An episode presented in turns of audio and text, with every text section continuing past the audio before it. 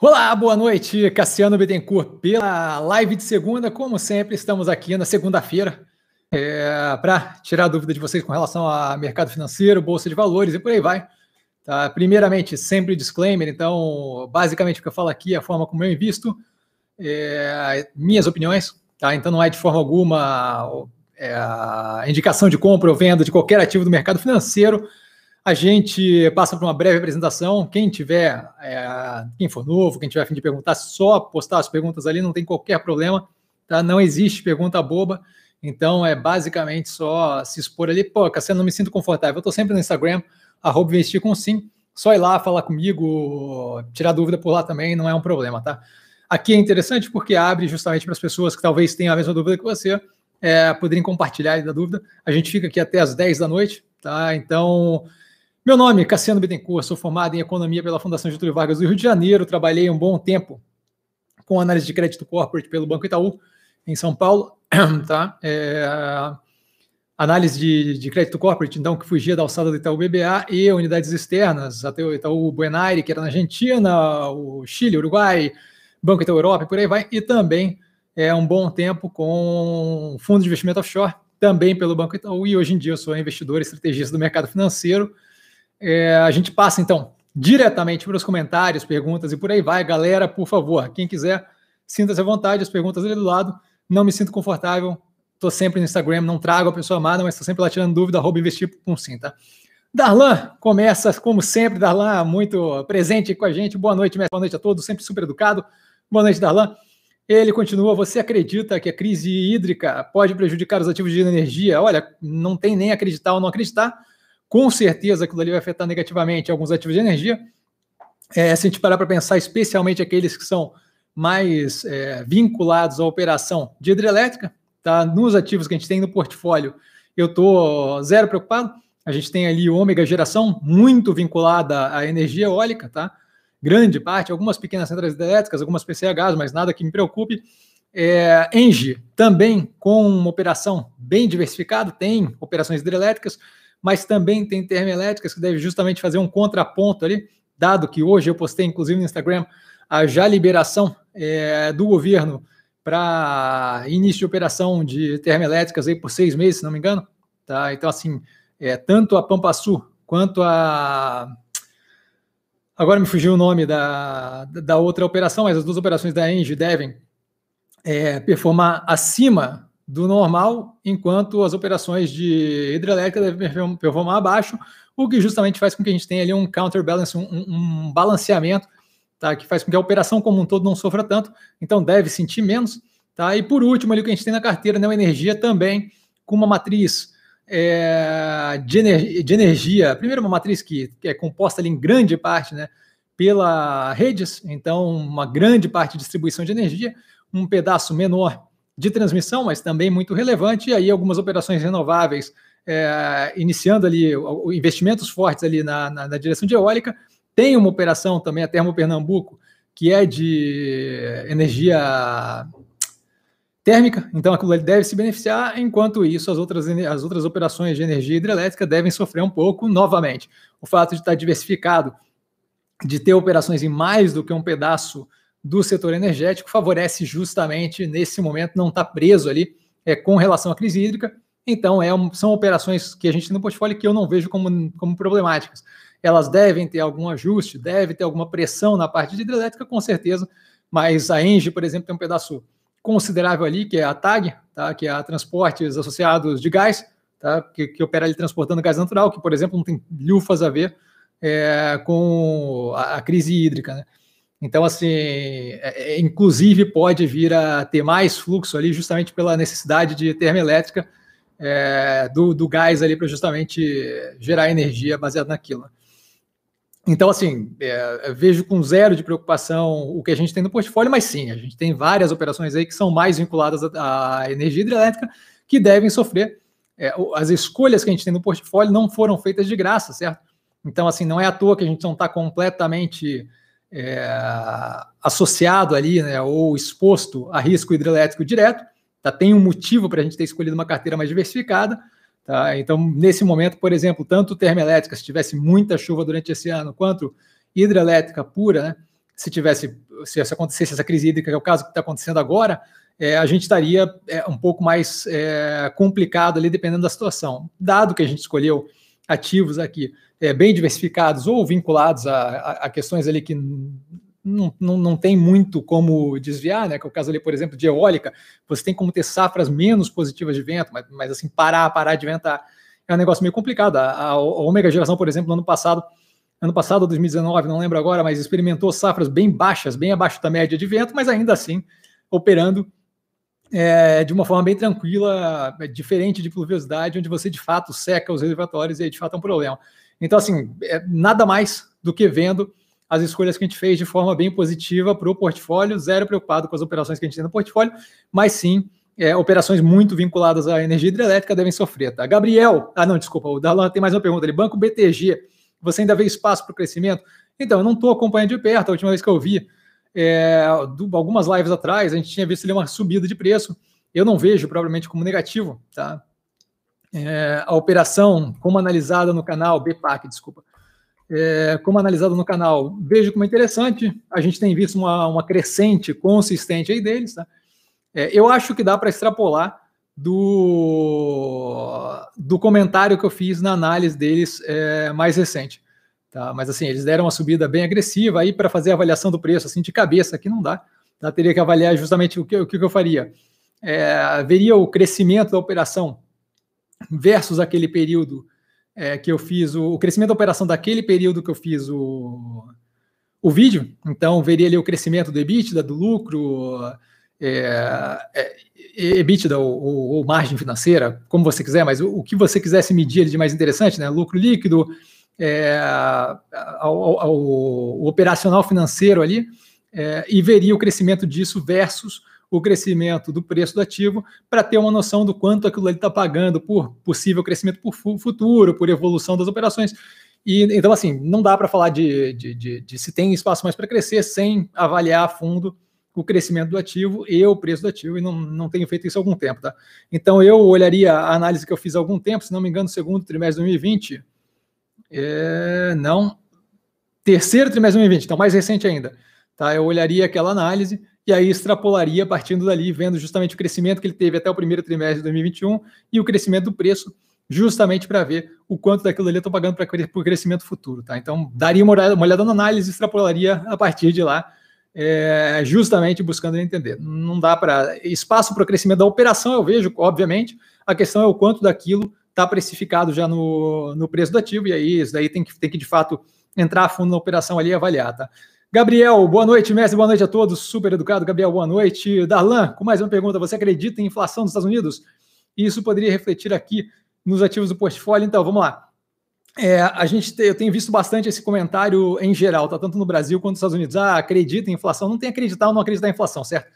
Inflação é o, o que é, tá? Quando está ali nos índices IPCA, IGPM, é, ou IPC é, lá fora, né? O CPI, na verdade, né? O Consumer Price Index lá fora, é, não, não importa acreditar ou não acreditar. Se aparece no índice, você tem inflação. O ponto que eu acho que, que vai da pergunta e que eu acho que justamente é o que você quer é, levantar é o quê? Qual é o quão estrutural é essa inflação e o quão problemático é? Nos Estados Unidos, a gente tem ali uma inflação em grande parte. É, se você fizer o comparativo year on year, então versus esse período que saiu agora de inflação versus o período do ano passado, você naturalmente vai ter uma inflação estourando a mais ali, porque no período passado você tinha grande parte, quando você pega essa época do ano, no, no, no no ano passado, você tem grande parte das operações ali é, deprimidas por causa da questão da, da, do Covid, lockdown e por aí vai. Tá? Então, você não, não, não é uma comparação muito justa. Tá? Mais do que isso, sim, você tem um estímulo é, fiscal grande nos Estados Unidos, através de é, suporte ali a quem não está trabalhando, ou a quem precisa de um, de um auxílio monetário, eles deram uma paulada de grana, tá? E isso daí, obviamente, estimula é, consumo, você tem uma economia que não está propriamente, está é, tá voltando a rodar, você tem algum, algumas travas no em, em, supply chain, em cadeia de suprimentos, tá, o que acaba travando uma ou outra é, capacidade de, de, de, produção de uma indústria ou outra, o que acaba justamente gerando uma subida nos preços.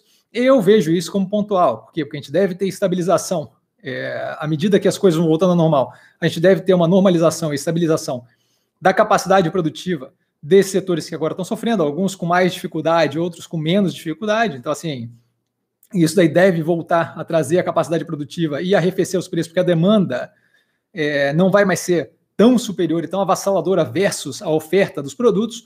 Em segundo ponto, você deve ter justamente a redução daquela força de consumo mais agressiva causada por esse estímulo fiscal que eles tiveram através do envio de dinheiro diretamente para o consumidor, tá? para justamente auxiliar essa economia. A gente viu isso sendo feito anteriormente e agora novamente com o Biden é, no começo do mandato dele. Tá? Então, assim, quando você, mais do que isso, quando você é, bota uma cesta ali de, de, de consumo para ver o, a evolução do preço, o setor de serviços é um que empurra muito para cima, porque antes você não tinha capacidade de abertura de nada e agora, com grande parte da população adulta é, vacinada, você já consegue, nos Estados Unidos falando, né, você já consegue justamente ver é, uma, um levante nesse, nessa demanda por serviços, restaurante, bar e por aí vai. Tá?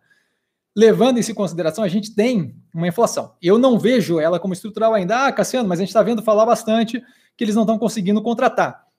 É, o, que, o, que, eu vejo de grande parte do, dos depoimentos de gente que, da, da, economia real americana, as pessoas que de fato estão lá é, trabalhando e buscando emprego e por aí vai, é, pegando ali né, justamente uma, uma amostragem, você vê, é, em parte, pessoas que ainda não se sentem confortáveis em voltar para o emprego. Por quê? Porque em voltar para o mercado de trabalho, porque você tem que lidar com gente, está com medo do, do coronavírus, mais do que natural. Então, isso daí não é estrutural, é momentâneo. Você tem pessoas que estão aproveitando esse estímulo fiscal para buscar uma carreira nova, para fazer um treinamento, para procurar um emprego que encaixe mais com o que eles gostariam de fazer na vida. Eles acabaram ficando presos naquela rodinha de rato e você acaba é, servindo como é, garçom ou alguma coisa assim por muito tempo na sua vida e agora você vê uma chance financiada pelo governo de justamente buscar um novo trabalho. Por exemplo, ah, eu queria muito, sempre que estar vinculado à computação, nunca tive tempo de parar porque eu trabalhava para pagar um mês. Acabei entrando no setor de, de, de hospitalidade, é, falando aí, hotel, restaurante, por aí vai. Tá? E aí nunca consegui sair daquilo. Agora que eu tenho um espaço para ficar em casa, que a ideia é ficar em casa, que eu recebo um auxílio, eu consigo fazer, por exemplo, um curso de coding tá? para programar e aí tentar uma vaga num, num espaço desse que está com super demanda. Ah, eu estou vendo a Amazon pagar 16, 15, 16, 17 dólares às vezes é, por hora para cada funcionário. Talvez eu não queira mais trabalhar com um restaurante, talvez eu queira justamente começar a trabalhar, comecei a trabalhar na, na Amazon, agora no, no, no Coisa não quis voltar para lá. Então é uma questão temporária de reajuste, tanto de funções quanto a capacidade que eles ganharam de parar em um tempo para pensar e para se defender da pandemia através do estímulo fiscal, aquilo ali segura tanto a tanto a, o mercado de trabalho quanto acaba estimulando o consumo é, no curto prazo, mas eu acho que é justamente isso, acho que é curto prazo e aquilo ali vai ter uma volta à normalidade, acho que mais, mais é, rápido do que a galera está projetando aí, especialmente a galera que acha que vai ter o fim do mundo e vai subir os juros violentamente nos Estados Unidos, afeta o mercado aqui no, no, no, no dos ativos do portfólio? Olha, vai, vai, depender do quão, do quão eu estou certo, do quão eu estou errado, certo? Se a gente começar a ver é, juros subir nos Estados Unidos, a gente acaba tendo uma, um, um estímulo de capital de migrar em parte, pelo menos, para o ativo livre de risco de lá, é, que vai acabar pagando um delta mais. Eu não vejo isso estruturalmente como viável. Você tem uma, uma, uma um desemprego nos Estados Unidos que ainda está consideravelmente longe do que a gente viu nos momentos ali que eles estavam tentando alcançar e próximo de alcançar ali um pleno emprego e ainda assim não conseguiam, porque estava sempre melhorando, melhorando, melhorando. Então, eu acho que a gente tem um espaço enorme para percorrer. Se você olha os indicativos que a gente tem hoje em dia na economia americana, você vê que tem vários indicativos de, de, de, de fatores temporários, certo? O setor de. de é, e o setor imobiliário lá também é um setor que está pressionado por inflação. Por quê? Porque eu tenho agora uma capacidade de trabalhar longe de centros urbanos e de Silicon Valley e por aí vai, e aquilo ali justamente abre mercado para compras de casa fora daqueles, daqueles centros mais, mais fortes, onde eu estou acostumado a pagar é, um milhão por um apartamento, eu, eu agora consigo pagar é, e ir para um lugar onde 300 mil compra uma baita de uma casa. Se eu vou para um lugar onde 300 mil compra uma baita de uma casa, quando começa a ter disputa para aquele tipo de casa, eu estou disposto a pagar consideravelmente a mais, dado que eu pagava, estaria disposto a pagar um milhão por um apartamento. Então, quando você começa a ver isso, você começa a ver o quê? Inflacionamento disso também. Tá? Quando acontece isso em grande escala, é, justamente por poder trabalhar por home office, em, em, pessoas com poder aquisitivo forte podendo trabalhar com home office, você começa a ver um estímulo para maior construção de casas em lugares que antes não eram tão valorizados. E aí, justamente com isso, você vê inflacionamento de matéria-prima, como, por exemplo, madeira. Madeira é, um, é, um, é uma matéria-prima que está muito em voga lá. Por quê? Você tem, pós-crise do subprime, uma quebra de, vários, é, de várias serrarias, né? E aí, serraria hoje em dia não é mais como era antigamente, que você contrata mão de obra e a galera vai lá serrar, é tudo basicamente máquina. É, é, robotizado e com maquinário forte, por aí vai. Então, exige um, um investimento considerável para abrir uma nova. Mais do que um investimento considerável, leva um tempo para abrir uma nova. Tá? É, então, por mais que você tenha madeira disponível, transformar aquela madeira em madeira utilizável, é como tábua e por aí vai, para construir casa, não é uma coisa que acontece da noite para o dia. Tá?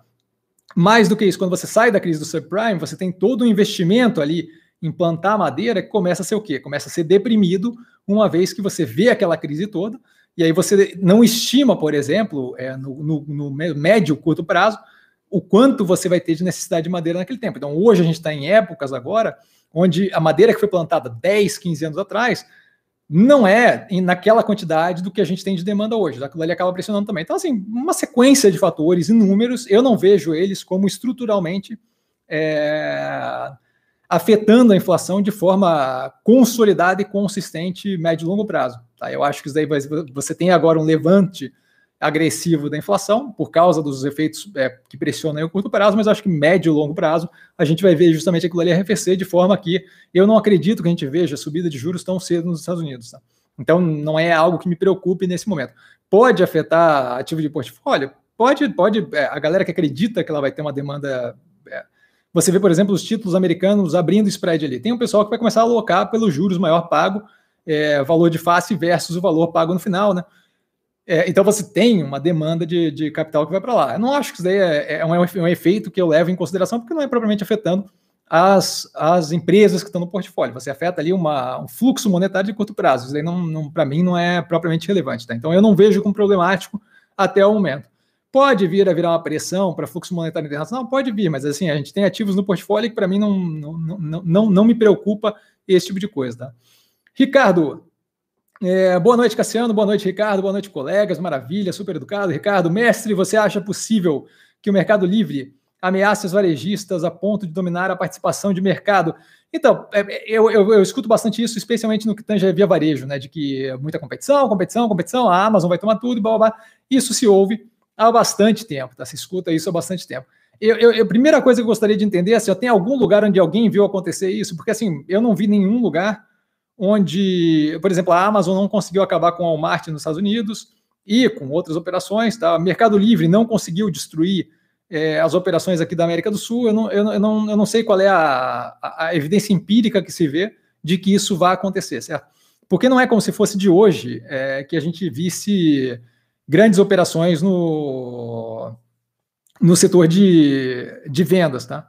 Então, assim, a gente tem Alibaba, a gente tem Amazon, a gente tem é, Mercado Livre, e, e, eu não, assim, a gente vê, são grandes empresas e com certeza tem uma baita uma operação. O Walmart está indo muito bem. E ele vive do lado da Amazon, e durante um bom tempo era o fim do mundo e ele ia acabar com a Amazon.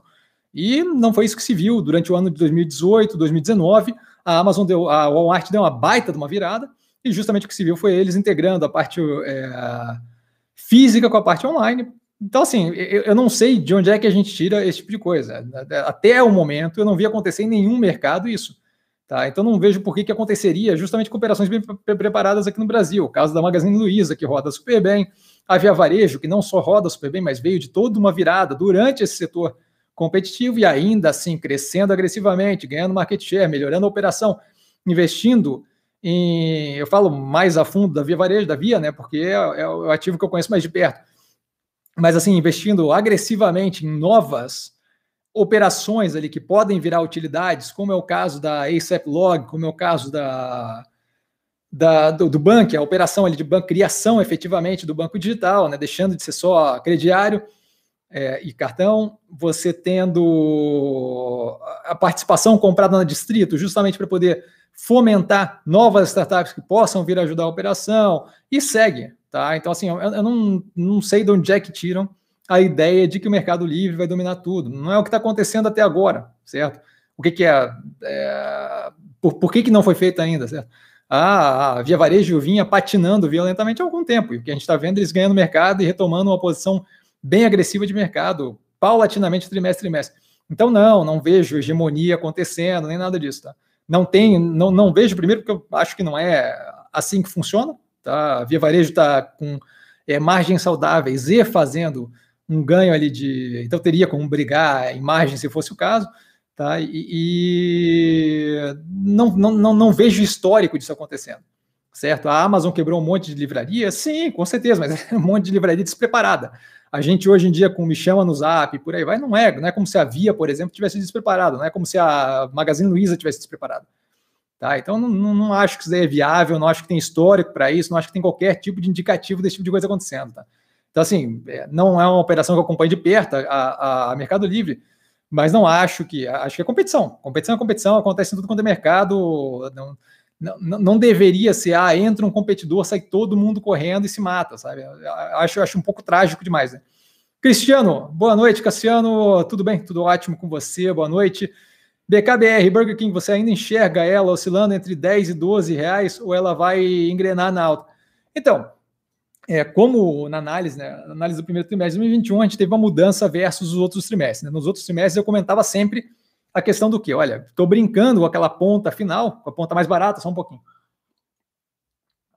Estou pegando a ponta mais barata para operar no curto prazo, dado que a gente tem aí alguma oscilação ainda. Eu não vejo isso continuando, como falei na análise do primeiro trimestre de 2021, porque a gente começa a ver agora justamente um horizonte mais aberto com a questão da vacinação.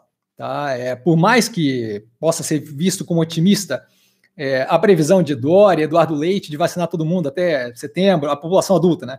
Setembro, outubro, é, mesmo que fique para dezembro, janeiro, você tem um horizonte de abertura de cada, cada, cada vez que você vacina, mas é menos um problema é, a questão da pandemia como um todo. Você está começando a ver, como dito no compondo da tese do, do, da, do sábado, é, medicamentos e mais medicamentos sendo aprovados tanto em, em caráter emergencial quanto sendo desenvolvidos paulatinamente melhorias ali de como lidar com o tratamento clínico do Covid.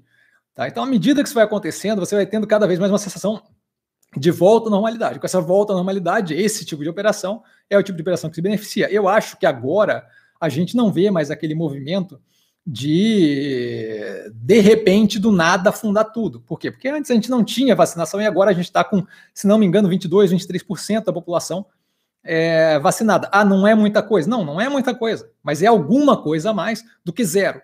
E a gente vai ter, à medida que esse tempo vai passando, uma menor é, parte da população afetada por isso. Quanto mais a gente vai nessa direção, menor é o risco de a gente ter é, agressividade tão pesada na crise que volte a ter um lockdown. Se não tem lockdown, operações como o Burger King, por exemplo, não passam a sofrer com loja fechada. A gente viu que essa, essa, esse lockdown recente que a gente teve fechou menos, um menor percentual de loja, como apontado na análise do primeiro trimestre, um menor percentual de loja, e a volta da abertura foi muito mais rápida do que aquela paulatina que a gente viu na primeira onda do Covid. Então, assim, nesse momento, novamente, como apontado no primeiro trimestre de 2021, eu vejo o, o preço que eu peguei, por exemplo, a 9,10, eu vejo como o quê? Uma forma de reduzir o preço médio e ir a longo prazo agora. Agora não tem interesse em ficar fazendo essa jogada com, com o preço mais baixo, porque como a gente está vendo, o Burger King está justamente respondendo, paulatinamente crescendo, certo? Não faz muito tempo que eu peguei a 9,10. E a gente está nos 11 alguma coisa, se não me engano, próximo dos 12 reais. Tá? Então eu vejo a continuidade desse movimento. Pode ser que oscile é, e que volte a oscilar naquilo ali, pode ser, mas eu não apostaria, eu não estou apostando nesse, nessa oscilação, certo? Estou apostando numa continuidade paulatina de retorno à normalidade dos preços do ativo. Então, ali é uma operação que durante algum tempo a gente brincou com o preço mais barato ali no curto prazo. Agora eu já acho que é justamente a composição de posição para o médio e longo prazo. Se não me engano, o preço médio está próximo dos 16 reais, justamente por causa dessa posição grande nos 9 e 10, é, que eu peguei justamente nessa direção de aproveitar o curto prazo, mas quando saiu o resultado, aí já dava para ver que o curto prazo já não era mais interessante, o interessante era fazer aquele preço médio, é, aquele preço para o médio e longo prazo. Tá? Então não acho que vale a pena mais ficar brincando com a, com a ponta final, porque você pode acabar vendendo a ponta final, a ponta mais barata, nesse nível agora de 12 reais, 11,50, e a coisa continuar subindo e aquilo ali deixa de fazer preço médio para você, dá um ganho no curto prazo, mas não era mais o momento para fazer isso. Eu não vejo mais como um momento. Jace, boa noite, boa noite, Jace. IPO da Raizen, dá uma palhinha para a gente. Então, não tem como dar uma palhinha ainda, porque não saiu nem o preço, é, nem a faixa indicativa, nem, nem nada do ativo, tá? Então, assim, é, o, que a gente, o que a gente viu sair é justamente o prospecto preliminar falando que eles estão com intenção de ampliar é, o número de, de, de operações, de lojas, não sei como é que eles querem chamar, loja, operação, tá? É, acho interessante, mas eu vou olhar o ativo a hora que ele me disser o quanto que ele quer que eu pague por aquilo, certo? Porque, olha, o cara me fala, pô, tem um baita de um carro, e o carro é X, e o carro é Y, e tem tela, e tem automa motor automático, e, e a coisa toda, e, e ele dirige sozinho, e ele voa, tudo bem, show de bola. Quanto eu vou pagar por aquilo? Enquanto eu não souber quanto eu vou pagar por aquilo, eu não tenho como fazer uma avaliação de nada ali, tá? Então, assim, com relação ao IPO da Ryzen, ou Ryzen, ou como vocês quiserem chamar, é muito interessante a ideia. Eu tenho que entender a operação primeiro, antes de querer falar alguma coisa. E mais do que entender a operação, antes de querer falar do ativo, você tem que saber o quanto custa. A teoria do Chevette, BMW Série 3 é muito mais carro que um Chevette. Eu sei que tem gente que vai me bater aqui porque o Chevetão é um, é um clássico brasileiro. Mas assim, BMW Série 3, como, como veículo automotor, muito mais carro do que o Chevette. Mas assim, eu não pago um milhão numa BMW Série 3, mas eu pago 1.500, 1.500 reais no Chevette. Certo? É muito mais negócio como investimento o Chevette é 1.500, bem cuidadinho, do que a BMW Série 3 é um milhão, que preço de tabela aí vai ser 250, talvez, é, 200 mil. Então, assim, é, é, é essa a questão, certo? Então, não tem como falar ainda do IPO. Assim que tiver é, o prospecto preliminar, a gente vai ter análise de tudo quanto é IPO, tem uma bateria gigantesca aí de, de IPO é, sendo, sendo requisitado, e aí, justamente, a partir daí a gente vai ver. Mas, por enquanto, não tem, não tem informação suficiente, tá? Então, não, não, não gasto o, o, meu tempo, a restrição orçamentária de tempo que eu tenho é pequena, então não dá para ficar olhando é, documento incompleto. É, à medida que, quando, quando tiver o documento inteiro, a gente olha, tá? Batman Pirata, boa noite, Cassiano e a todos presentes, super educado. Batman Pirata, vamos que vamos. Marcelo, boa noite, Messi, boa noite, Marcelo. Você tem alguma análise sobre a Aeres? Tenho análise do IPO e comentei aquela notícia, comentei, se não me engano, no Compondo a Tese, o resultado dela que saiu do quarto trimestre de 2020, que era muito casado com o que foi comentado no IPO, da, do fato dela ter ali o, a mão de obra e a matéria-prima é, como, como grande parte da composição dos custos e não ter controle sobre aquilo. Tá? Então, vale a pena dar uma olhada no IPO. Para mim, basicamente, continua aquela mesma opinião. Tá? Se eu quero ter é, exposição ao setor de energia renovável, eu me exponho ao setor de energia renovável, não alguém que fabrica para fazer energia eólica, que é energia renovável. Tá? Então, eu não tenho qualquer interesse ali na, na operação deles. É, não, não, não acho que é uma operação ruim, só acho que, não, dado o custo de oportunidade, cada real colocado ali, um real, por exemplo, não colocado em ômega geração, não vejo como interessante, tá? É, não, não é para mim. Mas análise da IPO é basicamente o que eu penso sobre a empresa. Tá? E à medida que vai passando, você, você consegue daquilo dali extrapolar à medida que você vê os números do quarto trimestre, primeiro trimestre de 2021. Tá? Marcelo, boa noite, Cassiano. Boa noite, Marcelo. Na sua opinião, o que você acha da ideia da XP montar outra bolsa de valores? Seria uma boa? Não seria um tiro no pé, já que a XP não precisa provar mais nada a ninguém? Olha, então, vamos lá. É, eu comentei no Compondo a Tese justamente isso, tá? E, e consideravelmente é, bem elaborado ali. Eu acho que é uma péssima ideia, tá? Eu não acho que é nada inteligente ou interessante. Não acho que a questão é provar X ou Y para alguém. Eu acho que a questão é que o mercado brasileiro é muito pequeno para ter duas bolsas de valores é, negociando ação. Tá? Se a gente olha para o mercado, para o mercado brasileiro, não tem espaço ali é, para a gente ter duas operações. Tanto é que a gente teve Bolsa do Rio de Janeiro e Bolsa de São Paulo é, muito tempo atrás. Tá? Obviamente era outra situação, a gente tinha uma, uma, O Brasil era menor ainda com o mercado de capitais, tá? mas eu acho que ainda é muito pequeno.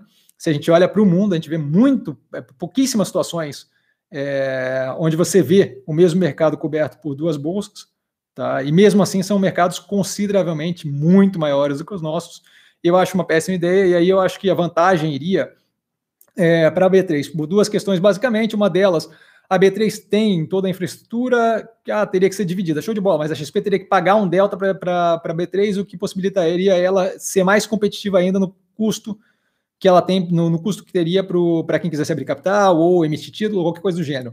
Mais do que isso, a XP não está brigando só nesse, nesse front, né? Enquanto a B3 está 100% é, focada ali em gerir bolsa, CETIP, BMF, a XP está brigando com BTG por agente autônomo de investimento, está brigando, está tá montando corretora, tá não sei o que. Então, assim, eu acho que é muito é, é, muita fronte de briga ao mesmo tempo, tá? Spreading too thin, né? Você acaba espalhando demais. E aí vale a pena lembrar dos 350 mil generais que tentaram invadir eventualmente a Rússia, porque a Europa não estava boa o suficiente. E aí você vê que eventualmente você arranja encrenca demais com gente demais e acaba indo para o buraco o negócio, né? Então, levando isso em consideração, eu acho que seria uma péssima ideia. Mas não acho que tem nada a ver com provar ou não para ninguém, até porque negócio é negócio, não é uma questão de provar. Eu só acho que o mercado brasileiro não é propriamente um lugar que dê para tirar suco. Mesmo que no final eles ganhassem ali a briga, seria uma briga que ia custar uma, um, rios de dinheiro, ia levar muito tempo, e eventualmente eles iam conseguir ficar com o mercado brasileiro, que não é propriamente a coisa que mais chama a atenção do mundo. É, é um mercado ainda muito incipiente. A gente tem ali, para B3 funciona muito bem, mas novamente, assim, é um mercado ainda muito incipiente. A gente viu aí só de recuo no IPO agora, nos IPOs agora recente, violento. Então, assim, é um mercado que, mesmo tendo demanda é, pelas empresas por aquele capital, você acaba vendo que não tem tanto fôlego assim no mercado para dar vazão para aquilo. Então, assim, não acho que é viável e não acho que é inteligente e não acho que a XP vai tentar fazer um negócio desse, porque seria uma péssima ideia, tá? Lucas, boa, boa noite, tio Cassiano. Boa noite, Lucas. É, acompanha as lives, eu imagino que seja a primeira, né? Primeiro acompanha as lives, suas lives, e você sempre fala que não faz valuation das empresas. Então, como você faz para avaliar um BMW se a BMW está cara e o Chevette está barato? Então, a BMW, é, para avaliar se a BMW está cara ou barata, é simples assim. Se você for numa concessionária agora comprar uma BMW Série 3, você consegue ela, dependendo do, do modelo ali, entre 200 e 350, se você pegar uma M3 aí passa de 500 pau, tá? Mas assim, um milhão você sabe que não é preço de mercado. Então assim, tá avaliado, certo? O Chevette é um pouco mais complicado, porque é um carro usado. Como eu tive revenda de veículo, já dá para repassar ele, dependendo do estado do Chevette, pô, você consegue 7 conto, 8 conto. Então 1.500 é barato se for um Chevette bem cuidado. Então basicamente isso. É, vale, vale, vale levar em consideração que aquilo ali é pura e simplesmente uma metáfora ou analogia para mostrar que o fato de eu ter a melhor empresa não quer dizer que aquilo ali é o melhor investimento, certo? Porque depende do quanto eu estou pagando para fazer parte daquele negócio. Então, assim, é, você pode ter a melhor empresa do planeta e ela está sendo vendida, os pedaços estarem sendo vendidos para você a muito mais dinheiro do que valeria, certo? É, quando a gente olha o, o caso da, do WeWork, tinha 300 questões de problema ali dentro. Mas o cerne da, da questão do problema não é tanto que, que, a, que a empresa não funcionava como gestão de propriedade mais moderninha. O problema é que foi vendido como uma empresa de tecnologia. E aí estimou-se, inclusive o SoftBank, bilhões a mais de valor que não existe naquele negócio. Certo? Porque o, o, CEO vendia uma, uma coisa ali em cima que não, não fazia nenhum sentido. Ele, eh, vou mudar o mundo. Não, amigo, você está alugando escritório. É, é, interessante a ideia, é diversificado e tal, é legal, mas assim, você não está salvando baleia nem rinoceronte, calma lá. Tá? Então, assim, novamente, é, você não precisa ter uma noção de fluxo de caixa descontado para saber que o negócio está mais caro do que deveria, certo? É, você olha operações no, no mercado financeiro, como, por exemplo, da VEG, que é uma que eu vejo como ótima empresa, não pago aquele preço de jeito nenhum. Se você olhar a evolução da operação e a evolução do preço do ativo, hum, você vê que o negócio está descasado. Então, ou estava muito, muito, muito descontada antes, ou está muito, muito, muito cara hoje. Então, assim, basicamente isso. No caso da BMW do Chevette, tem preço tabelado, tem tabela FIP. Tá? É, no caso do, das empresas, você, você consegue tirar com base no, na, na, evolução do preço do ativo. Muitas vezes, se você tem pares ali, como é o caso, por exemplo, é, de o, o, caso de energia elétrica, por exemplo, você tem ali Neoenergia, Semig, é, Equatorial, são empresas, é, especialmente Semig Equatorial, é, Neoenergia Equatorial, são empresas bem próximas, você consegue ter uma noção ali do quanto você está pagando por real de lucro que está saindo ali de dentro. Então, assim, é, o, o, fato. O fato de eu não fazer valuation, que dicas de passagem, é algo completamente fora da casinha, porque é, é querer puxar fluxo de caixa descontado e adivinhar o que vai acontecer, ou qual vai ser a taxa de juros cinco anos à frente. É uma piada isso. O fato de eu não fazer desse jeito, porque é, é aceito por um grupo maior de pessoas, que é o jeito certo. O fato de eu não fazer desse jeito não quer dizer que eu não consigo avaliar se está caro ou se está barato, certo? É, quando eu vou numa. Quando, quando, quando eu vou comprar um salgadinho e eu vejo o salgadinho, o preço do salgadinho do EMPM, do, do, da loja de conveniência, eu vejo o preço do salgadinho do supermercado, eu vejo o preço do salgadinho da vendinha do lado, do lado da minha casa, é, eu, eu, não preciso fazer um valuation ou ver o custo de produção do salgadinho para entender que tem um que é mais caro, que tem um que paga mais, que tem um que paga menos, certo? Então, assim, é, eu entendo a ideia de querer encontrar um númerozinho que te diz qual é o valor justo daquilo, mas isso não existe. Enquanto não aceitar que isso não existe, vai continuar batendo a cabeça ali, certo? Porque, assim, o fato de ser aceito por muita gente, valuation, por exemplo, não quer dizer que aquilo ali faça qualquer sentido, quer dizer que é uma ideia popular não que é uma ideia correta, certo? Foi aceito por grande parte da população durante um bom tempo. Que mulher que lesse, soubesse demais, era bruxa e tinha que morrer queimada na fogueira. Quer dizer que estava certo? Não, quer dizer que era uma ideia popular. Uma ideia estúpida, mas uma ideia popular, certo? Então, assim, valuation, a ideia de que eu vou descontar fluxo de caixa, adivinhando qual vai ser a taxa livre de risco cinco anos à frente, ou quanto eu vou ganhar com a operação avaliando, quanto é que ele vai ter de, de, de qual, qual vai ser a taxa de crescimento, a taxa interna de retorno cinco anos à frente, é uma ideia popular. É uma ideia estúpida, mas é uma ideia popular. Então, assim, não, não, não, não acho que é, é propriamente válido. A ideia, voltando ali ao, ao CERN, a ideia do BMW e do Chevette é a ideia de que você tem empresas que são muito boas como empresa, tão caras demais para o que são. E empresas que não são tão boas, mas que estão com desconto versus o que ela é. Esse é o ponto. Você entendeu? Então, assim, é... o fato de não fazer valuation não tem qualquer é, relação com aquilo ali, certo? Paulo, boa noite, Cassiano, boa noite, Paulo. Lucas, é, A2, você está me devendo dizer qual o super-herói favorito, tudo a ver com investimento. Pois é, não, eu não cara, assim, ó, eu tô com tão, com, com eu, eu tô com tão pouco tempo é, que, assim, eu não tenho nem tempo para pensar em qual é o super-herói favorito, mas, assim, o, o, o, Ticle fez um baita no trabalho com a Minerva, talvez ele, o CFO da Minerva, mas assim, eu não, não, não tenho nem ideia de. de não, não, não, não tenho cabeça para isso nesse momento. Assim. Então, eventualmente, eu, eu, eu, penso, mas assim, ixi, tá, eu estou trabalhando demais, cara, estou muito corrido, tá? Então, por enquanto, não saberia.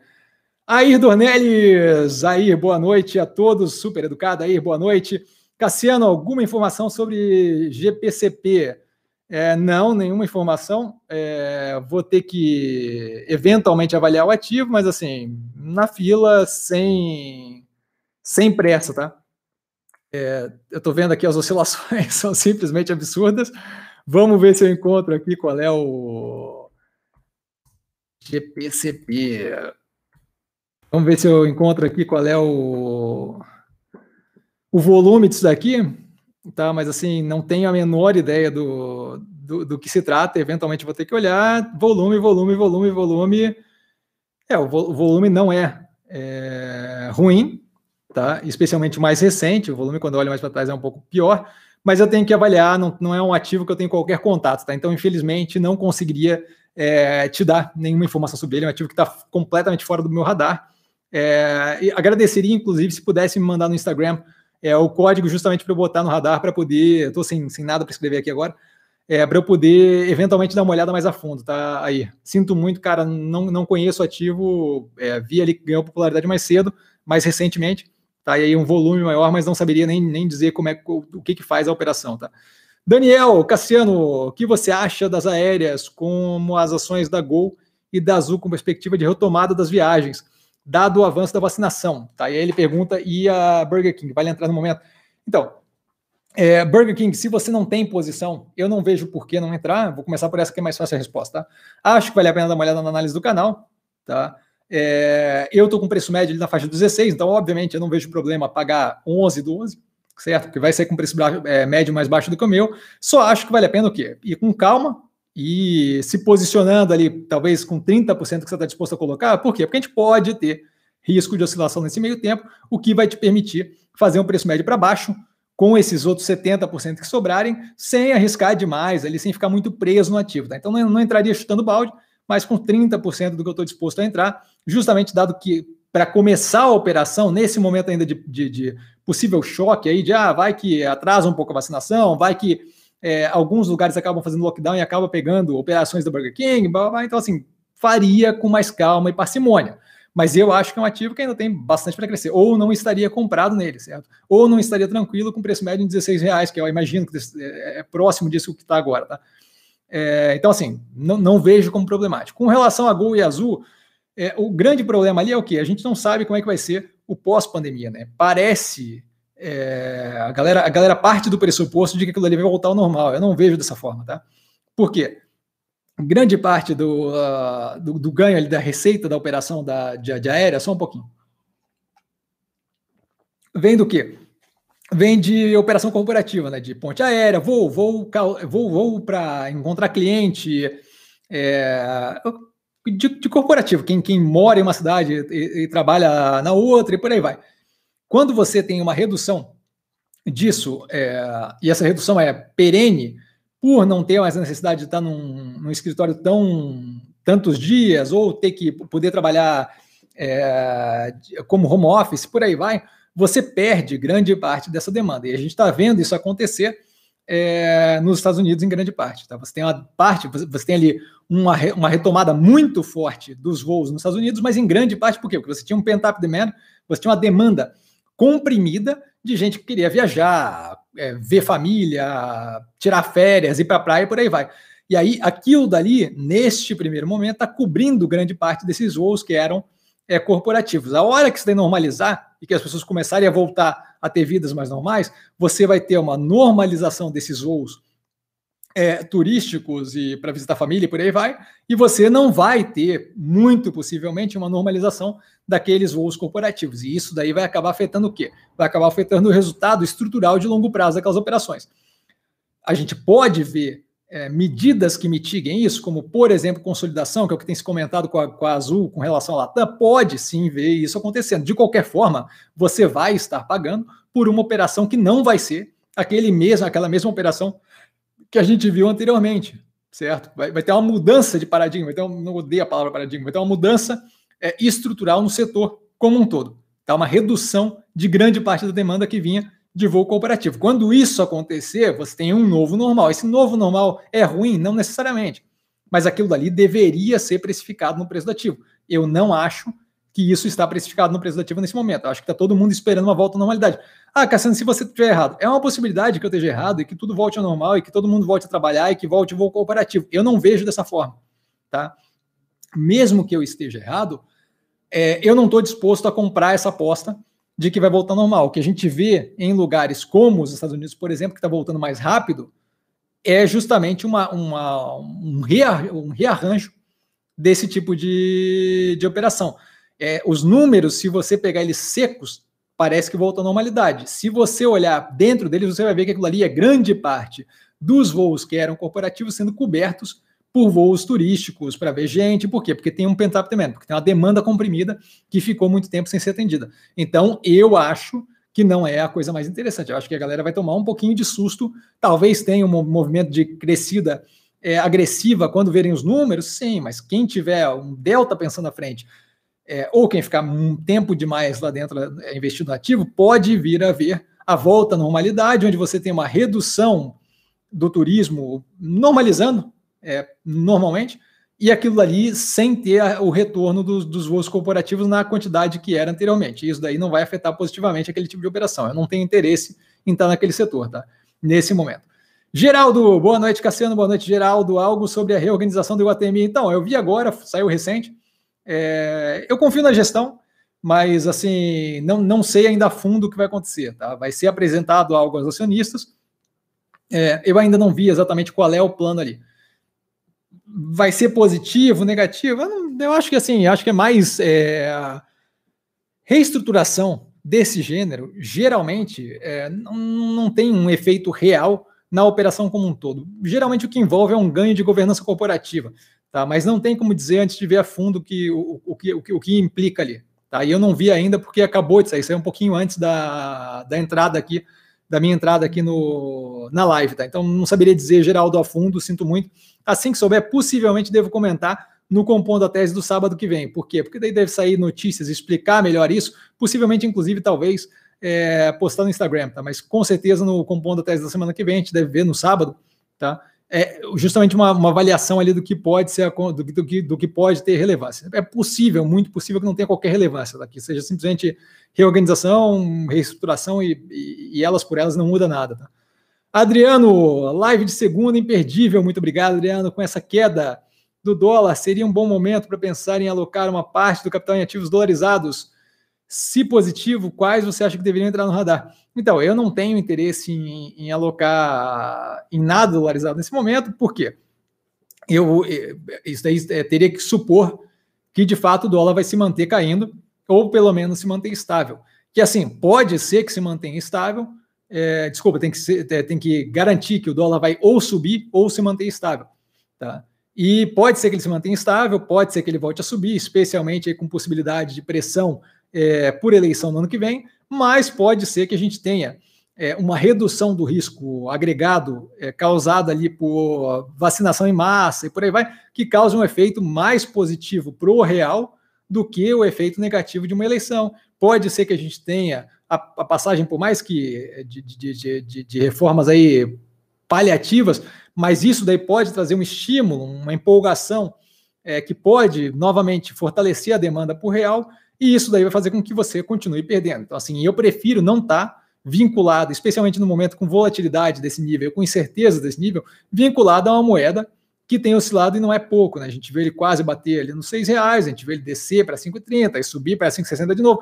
Então, assim, não é como se a gente tivesse um histórico é, mais tranquilo nesse momento. Acho que tem muita variável é, e muita volatilidade no mercado ainda para a gente querer investir e adicionar mais um fator de risco. Porque quando você está investindo nos ativos, por exemplo, como você falou, dolarizado, você vai ter o risco do ativo em si, ou seja, de comprar uma, uma BDR, ou de mandar o dinheiro para fora investir no mercado americano, ou de investir em commodity. Então, risco da oscilação daquele preço, milho, é, soja, é, Amazon, Google, o risco daqueles negócios adicionando o risco é, monetário, né, de currency, de, de, de, moeda. Eu não vejo por que adicionar mais um risco. A gente já está numa situação tensa.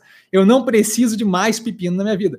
Eu não preciso, é, além de adicionar o risco de talvez a Amazon não ir tão bem, ou talvez a Amazon não superar a expectativa, além disso, eu adicionar o risco de movimento de moeda. Tá? Então eu acho que é uma péssima ideia, eu não vejo qualquer interesse em estar exposto a esse tipo de moeda é, eu estaria exposto a moeda diferente nesse momento se eu tivesse, estaria exposto a euro, se eu estivesse morando na Europa agora, estaria exposto a dólar se estivesse morando nos Estados Unidos, aí não é problemático, por quê? Porque o meu ganho, o meu custo de vida está atrelado àquilo, então tudo bem oscilar, não é, não é um problema.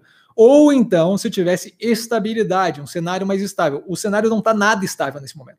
Então, o que a gente vai ver é oscilação de dólar versus real, dólar versus euro, de, uma, de um jeito muito agressivo tá? Especialmente à medida que a gente vai vendo é, a digitalização de moedas. A gente está vendo um movimento de digitalização de moedas, é, tanto aqui o BC fazendo isso, quanto é, nos, na, na, China, o Yuan.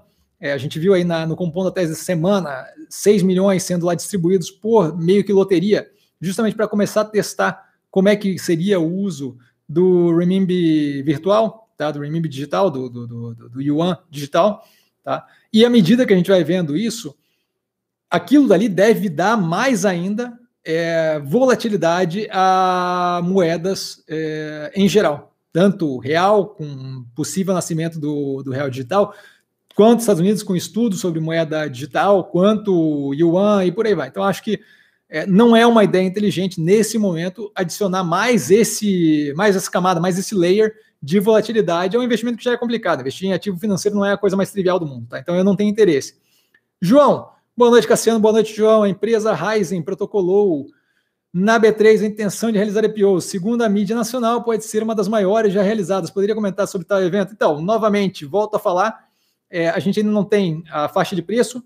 É, e a gente ainda não tem informação suficiente do, do, do, prospecto ali. Eu toco no prospecto preliminar depois que o prospecto preliminar está pronto, né? Depois que o prospecto preliminar está com pelo menos a faixa indicativa de preço, é, o que eles pretendem fazer, e aí dividido é, exatamente onde é que eles vão fazer o dinheiro e aí tal. Então, assim, não tem por que parar para avaliar antes se vai ter daqui a pouco a informação e aí tem todo um prazo até a realização da IPO. Então, nesse momento, não tem informação mais a fundo. O que eu posso dizer é assim, ó, o fato de ser um dos maiores já, já realizados não quer dizer absolutamente lufas, tá?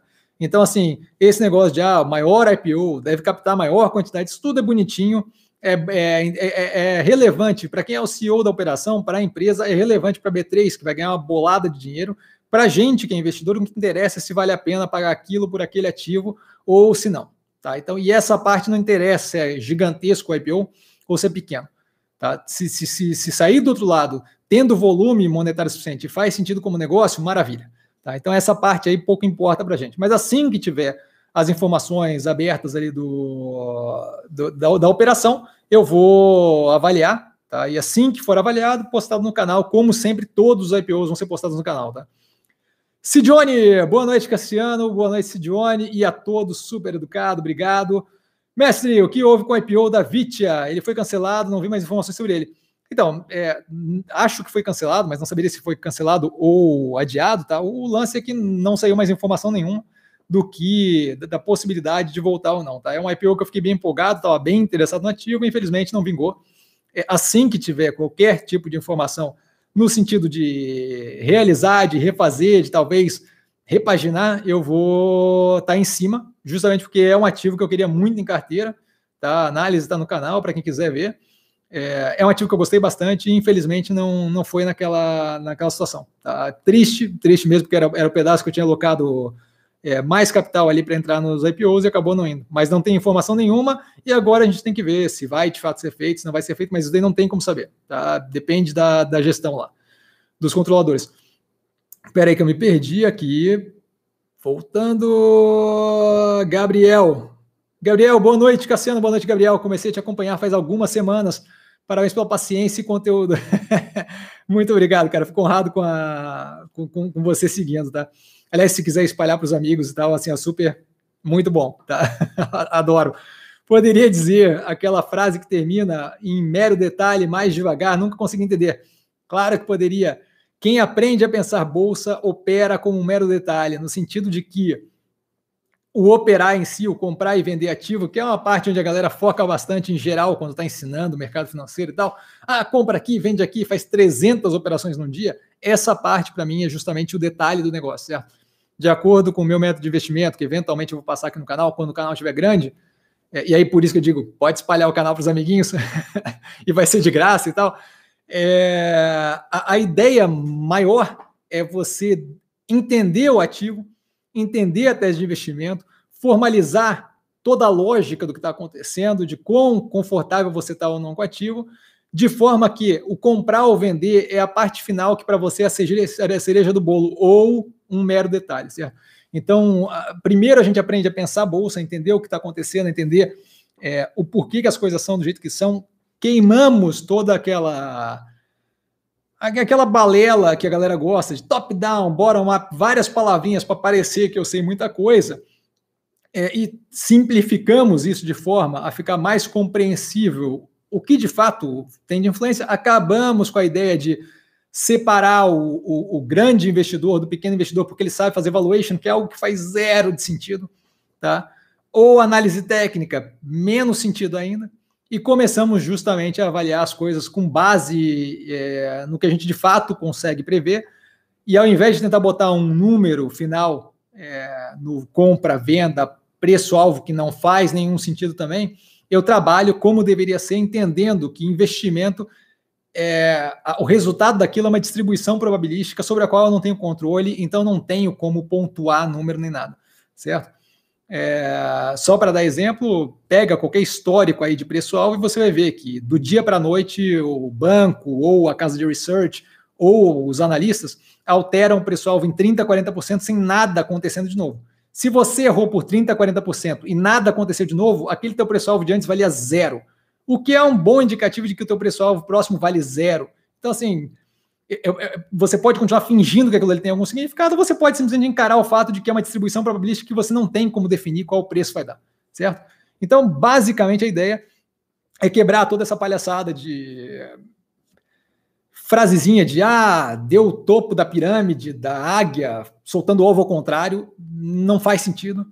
E trazer isso daqui para uma realidade eh, mais palatável e que de fato tem dado resultado. A gente está há quatro anos sem qualquer operação negativa no, na carteira e fazendo inúmeras operações com rendimento consideravelmente consistente e consideravelmente positivo. Tá tudo aberto no canal. É, no vídeo dos quatro anos sem perder, dá para ver lá todas as operações desde os quatro anos abertas paulatinamente, uma a uma. Tá? Então, assim, a ideia é que quando você aprende a pensar bolsa, uma vez que você aprende a entender, é, não significa saber exatamente o que vai acontecer, não significa dar uma bola de cristal ou saber operar búzios de tarô, tá? Significa quando você aprende a pensar e a entender, compreender o que é o mercado financeiro, o fato de ser uma distribuição probabilística, o fato de não ter aquela certeza, aquela garantia de vai dar certo assim, vai dar certo assado, e não começar a entrar na vibe de vou treinar aqui, vou comprar, vou vender, vou comprar, vou vender. O, o, o, o operar, o vender, o comprar é só o, o, restinho, o ponto final. Quando você efetivamente, quando eu efetivamente dou uma ordem de compra, aquilo dali é o delta do delta do delta do final de tudo que eu pensei, de tudo que eu avaliei, de toda a análise feita, certo? Então é a parte que é um mero detalhe. Eis o porquê da frase de quem aprende a pensar bolsa opera como um mero detalhe. Eu sinto muito pela pressa, de fato. Me falaram esses dias num comentário que eu lembro aqueles narradores de, de prova do jockey. e eu acho que faz total sentido. Não, não, não me ofende nem nada, acho que faz total sentido. Eu espero ter sido claro e ter falado de uma forma mais paulatina, Gabriel. Paulo, dos ativos da tese, quais os três mais tranquilos e quais os três com maior risco? Olha, assim, de cabeça é complicado, tá? Mas assim, olhando por aqui, eu acho que assim, é mosaico é que o risco tem que ser levado em consideração com o preço que eu estou pagando, tá? É, mosaico, mobile, é, mosaico, mobile, deixa eu ver se tem mais alguém aqui. Acho que mosaico, mobile, boa vista são aquelas que têm é, mais a galgar no sentido da operação, tá? Eu acho que a, as três estão é, com preço consideravelmente descontado, então isso daí acaba justamente a ajudando ali a, a, a reduzir o risco aparente para mim. Por quê? Porque o preço está mais descontado. Então, assim, o risco da operação é maior, porque são operações menos consolidadas, mas não no caso da Boa Vista, mas o, o, o movimento que ela está fazendo é um movimento mais que exige uma mudança maior do, do ativo. Aquilo ali, o preço estar descontado faz com que eu tenha ali um weighted average, né? uma, uma média pesada é, risco-benefício que é muito positiva. Então, assim, esses três, acho que a operação como um todo, a Mobile por estar começando agressivamente agora, Mosaico é por estar expandindo consideravelmente a operação e aquilo ali envolvendo custo do marketing e por aí vai, e a Boa Vista por estar mudando grande parte do caráter da operação mais vinculada à análise de dados, acho que são as três que teriam ali mais risco. Novamente, o, o preço delas faz com que aquilo ali seja muito, muito menos é, faça muito mais sentido, seja muito menos incômodo para a operação. Com relação às mais tranquilas, eu acho que assim, incluindo o negócio do custo, a Clabin está ridiculamente descontada versus a, a, operação que vai virar daqui a pouco. Tá? Fleury é outra operação nesse sentido, que eu vejo como Deus do céu, é, não, não entendo como é que aquilo não está explodindo. Tá? E aí, Banco do Brasil, que, como eu falei 300 vezes na faixa dos 29, 30 reais, estava muito descontado, está mostrando paulatinamente que estava de fato muito descontado. É outra operação assim que zero de, de, de, preocupação, risco e por aí vai. Tá? Então essas três eu acho que eu colocaria como as mais é, ridiculamente tranquilas e seguras assim do, do portfólio. Novamente, vale lembrar que o, o, portfólio tem que ser pensado como um todo. Né? Eu estou fazendo isso daqui é, porque você me perguntou especificamente assim, porque eu acho que é interessante né, dar, uma palhinha mais sobre os ativos, assim, mas não, não acho que vale a pena pensar separadamente os ativos dessa forma, tá? Só para de fato é, resolver a curiosidade aí, tá? É, Marcelo, eu espero ter sido claro aí, Paulo. Maurício, boa noite, Cassiano, boa noite, Maurício. Saudações, saudações, cara. É, passando para agradecer todo o trabalho feito e insights para nos ajudar na tomada de decisão. Eu que agradeço a presença de você aqui, cara, e querendo perguntar, estamos aí, fico muito honrado com as palavras, muito obrigado. Bruno, boa noite, Cassiano, boa noite, Bruno. Como você avalia Mosaico? Mosaico está avaliado no primeiro trimestre de 2021 já no canal, tá? É daquele jeito que eu avalio. Estou muito tranquilo com a operação e não vejo é, não vejo motivo para derretido no preço. Mais do que isso, acho que eles estão indo na direção certa. E se for o caso ali, o ajuste que teria que fazer na operação é o gasto com, com marketing. E isso daí, eles têm feito gasto, a gente tem visto a evolução. Então, assim, acho que a galera é, é, é, muito tensa naquela direção de ah, eles têm que abrir o IPO, tem que sair comprando 300 operações, não interessa se faz sentido não. Eu não acho que é assim, eu não acho que não, não, não, não, não se joga para a torcida, certo? Deixa a torcida falar e ponto. Não se joga para a torcida. Se joga o, o, jogo ali, quem sabe o que está fazendo o jogo é justamente o, os jogadores que estão ali no meio. A, a torcida passa para não sei quem, não interessa quem você quer que eu passe, certo? O jogador é que sabe o que está fazendo. Duvido muito que o Neymar fique ouvindo pitaco do Joãozinho que está na torcida, do que ele deveria fazer ou não com a bola, certo? Então, assim, é basicamente isso, tá? É, não acho que tem que jogar para a torcida, acho que a operação está indo muito bem, gosto do jeito que eles estão fazendo as coisas, é, não me incomoda esperar um pouco mais para ver a realidade se impor no preço, e mais do que isso, aquilo ali eventualmente pode vir a abrir espaço para entrada mais agressiva e aumento de posição. Então, zero preocupado. Tá? Acredita que rivalizaria com a Neogrid na carteira? Não acredito, porque são operações completamente diferentes. Tá? A Neogrid opera ali com a parte de supply chain, é, não tem basicamente nada a ver com comparação de preço e tem outra outra característica completamente diferente. Acho que vale a pena ver o IPO das duas, onde eu abro a operação estruturalmente de cada uma delas, explico a fundo, aí você consegue ver claramente que não tem relação entre o que as duas fazem. Ah, não tem nenhuma relação? Tem, tem alguma relação, certo? Mas não acho que é uma coisa de rivalizar, não acho que elas têm nada a ver assim de, de disputa, tá? Acho que a Mosaico tem muito mais é, algum nível de disputa ali com a Cash 3, com a, com a Melius, com. Tem algumas outras operações ali que, tão, que fazem cashback, por aí vai. Não acho que é o caso com a Neogrid, acho que a Neogrid tem zero, tá? E aí, na sequência, ele continua, tem a segunda e não queria inflar demasiadamente minhas posições. Abraço.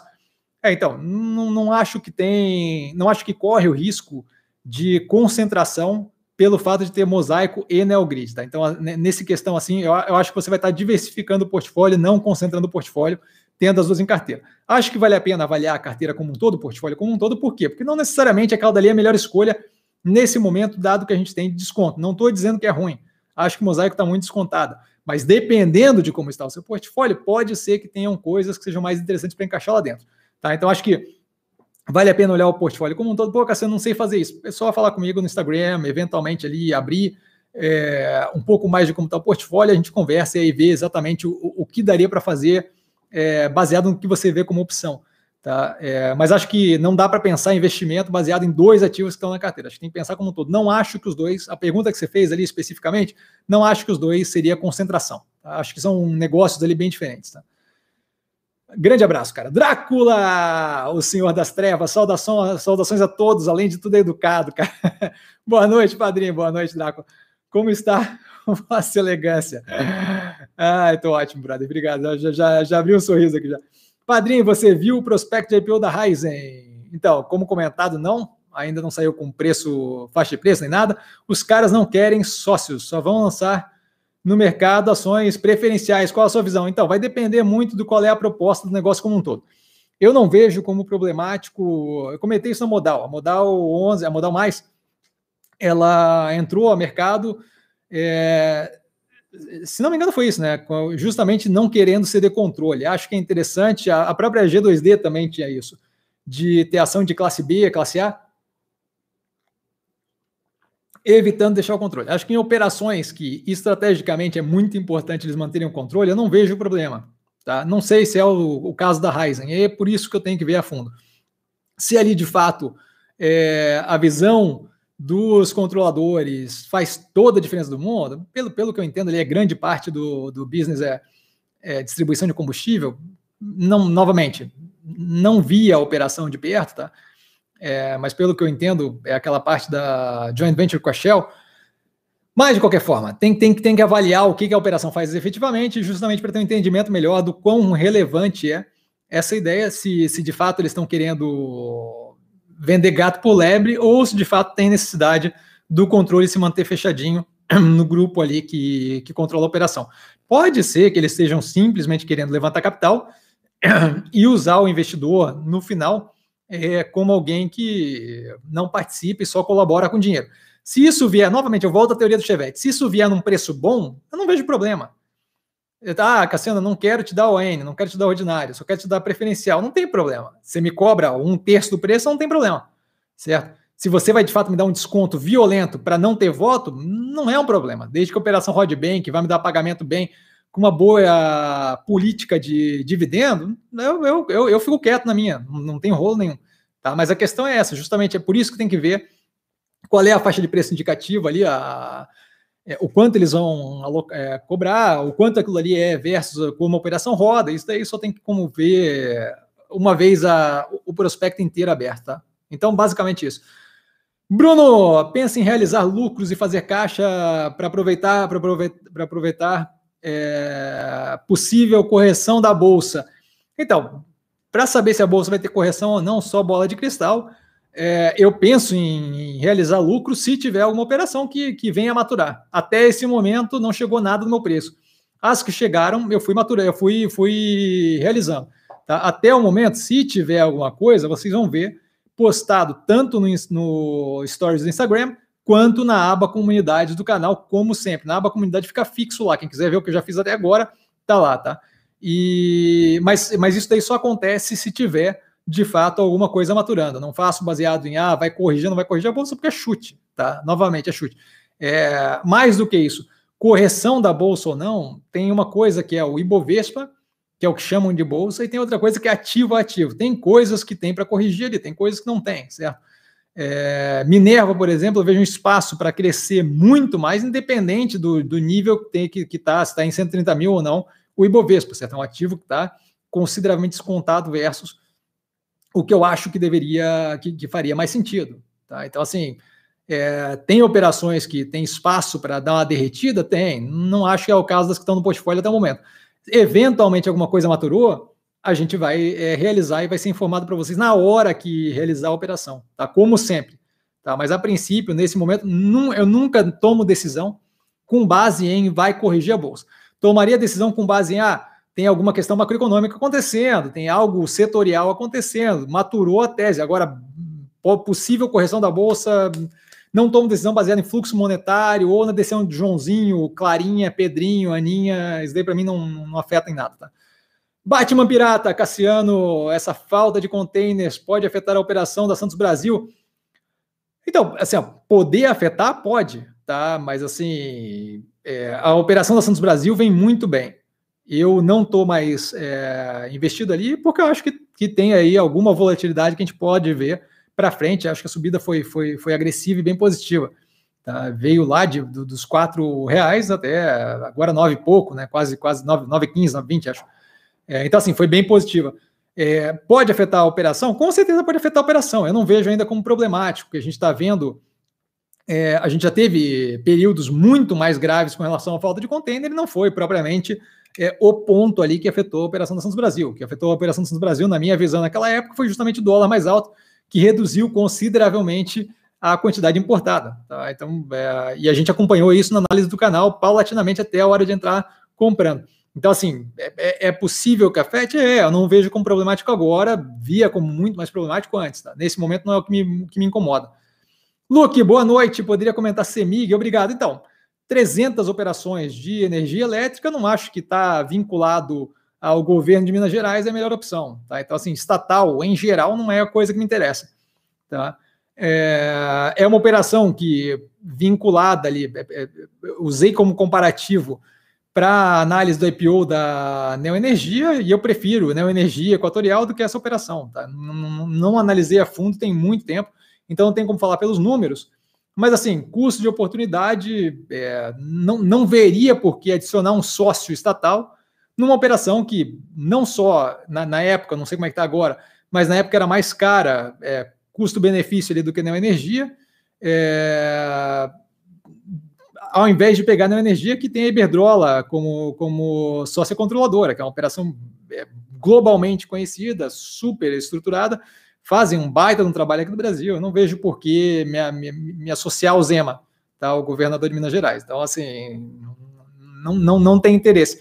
Eventualmente devo avaliar a operação a fundo? Com certeza, tá? Mas assim, não é prioridade porque o setor de energia elétrica para o portfólio e operações que eu acho interessante que estão fora, grande parte já está avaliado, tá? A STT, é, a, falta ali Energias do Brasil, falta CESP, dá uma olhada, mas assim, o que tem de participação estatal, para mim, vai lá para o final da fila.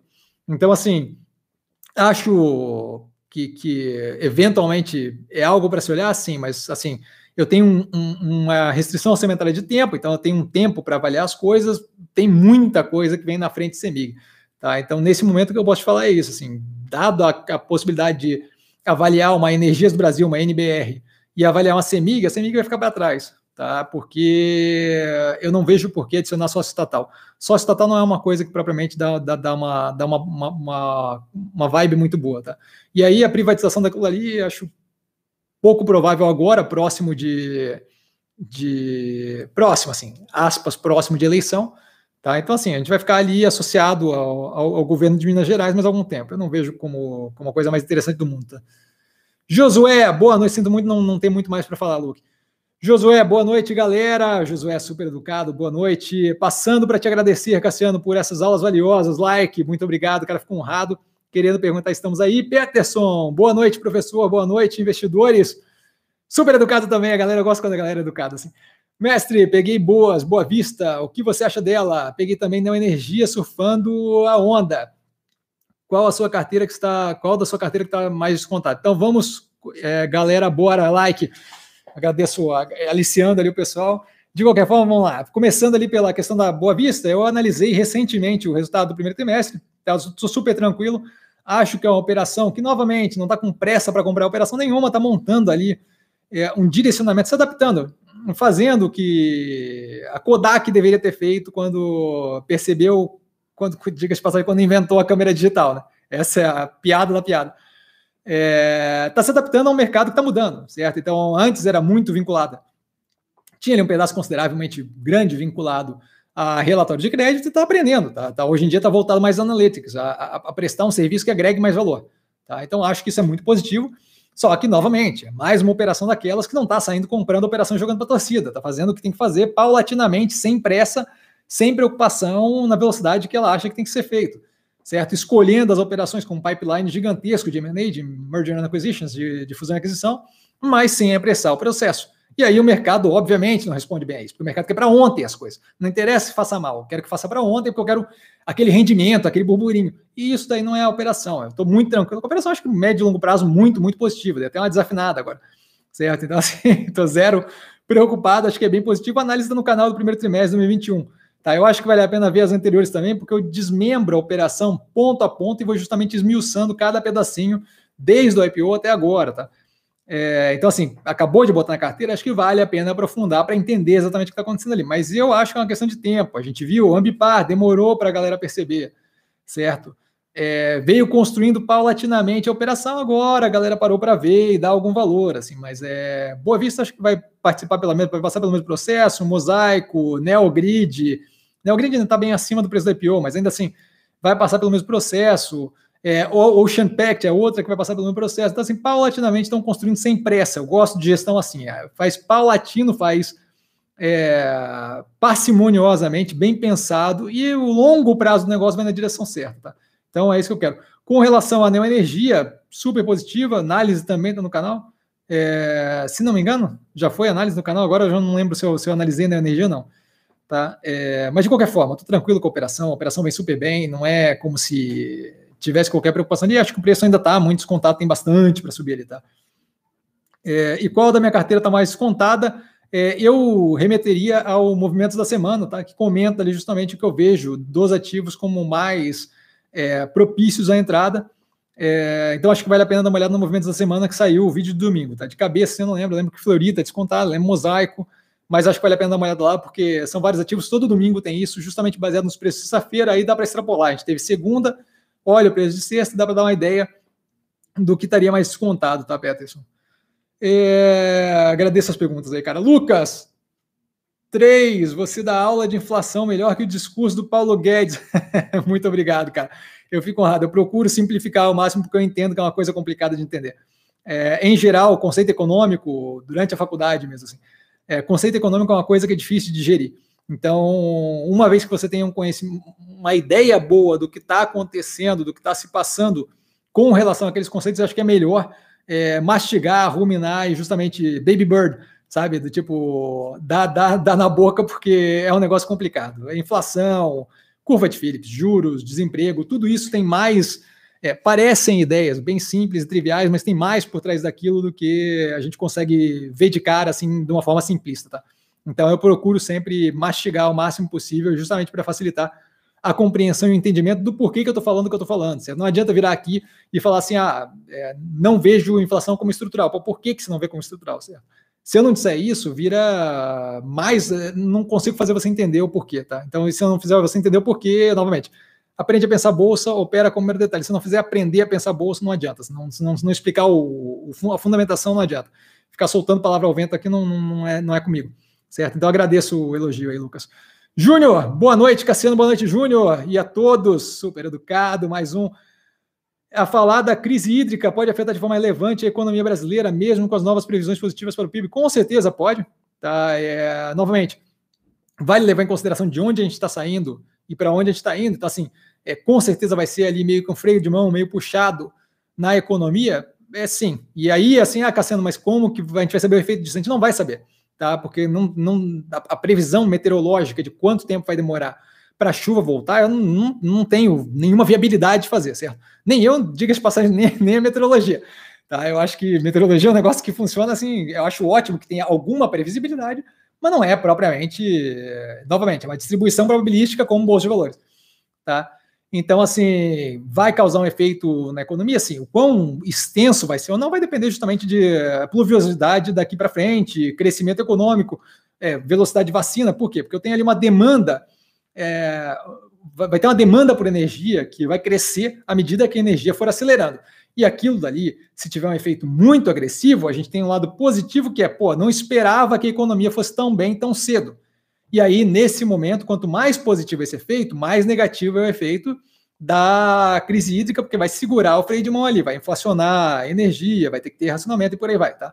Mas isso tudo depende de quão rápido a gente consegue ou acionar, ou, ou, ou ter mais chuva e melhorar a pluviosidade, ou é, o uso é, racional, mais ou menos racional de termoelétrica, e por aí vai. Tá? Então, assim, não, não não tem como prever isso, mas algum efeito vai ter, com certeza vai ter. A, a questão é que, assim, independente disso, aquilo dali é dado, certo? A crise hídrica já está dada. Dado que a crise hídrica está dada, o que a gente vai ter é o quê? Uma economia que cresce menos e não é afetada tão fortemente pela crise hídrica, uma economia que cresce mais e é afetada mais fortemente pela crise hídrica. De qualquer forma, meu amigo, olha, eu, eu vejo meio como elas por elas. Se, se vier um resultado de economia é, crescendo e rugindo muito agressivamente e a crise hídrica deu uma atrasada, é negativo? É, mas a crise hídrica está tá dada. O outro lado é não ser afetado pela crise hídrica, mas a economia crescer meio, meio, meia, meio, meia, meia boca, assim, tá? Então, assim, é, é algo que a gente tem que lidar, tá? É um, é, é um fato que está dado já, vai afetar negativamente, mas estamos vindo de uma desgraça violenta, tá?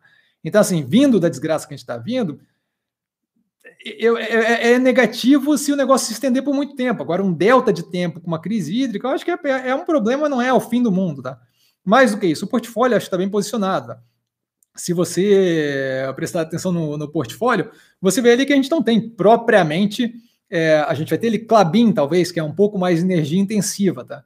É, mas a gente não tem propriamente indústria no portfólio nem nada. A gente tem a Clabin, é, a Ultrapar, talvez, mas assim, mesmo assim, acho que não, não, não, não contaria, tá? Então, assim, basicamente o que a gente tem de energia intensiva, ali mais energia intensiva, seria justamente a Clabin, tá? Que de fato ia demandar uma energia cavalar, que pode eventualmente ser um delta afetado por controle de consumo energético, mas assim, do que a gente tem no portfólio é isso. Eu ficaria mais preocupado se eu tivesse um monte de indústria na, na ali, sabe? Se eu tivesse Porto Belo e por aí vai, aí eu ficaria mais preocupado. É, aí sim, tá? E acho, inclusive, que operações como a Aeres, que foi comentado aqui antes, pode sofrer com custo para a produção, tá? Mas a gente está muito tranquilo e bem posicionado. Mais do que isso. Ah, eu estou posicionado em Clabin. Clabin pode sofrer um pouco mais com. É, porque é mais intensiva em energia. Show de bola, mas ela está ali num projeto completamente diferente, está muito mais vinculada ao crescimento do setor de embalagem sustentável do que propriamente a manutenção da operação dela. Então, assim, eu não estou propriamente preocupado. Pode ser um efeito negativo de curto prazo, mas, mas novamente, possivelmente vai servir para expandir a operação ali, tá? Para aumentar a posição. E aí a gente passa para o. Espero ter sido claro, Júnior. A gente passa para o PC. PC, boa noite, Cassiano, boa noite, senhoras e senhores. PC também sempre super educado. Marcos, Boa noite, pessoal. Boa noite, Cassiano. Boa noite, Marcos. Mais um super educado. Parabéns pelo conteúdo do canal e um sorrisinho, cara. Fico grato, muito honrado, sempre feliz em colaborar com vocês. Sempre uma diversão absurda responder as perguntas. Tanto é que toda segunda-feira são duas horas eu fico rouco e mesmo assim estamos aí.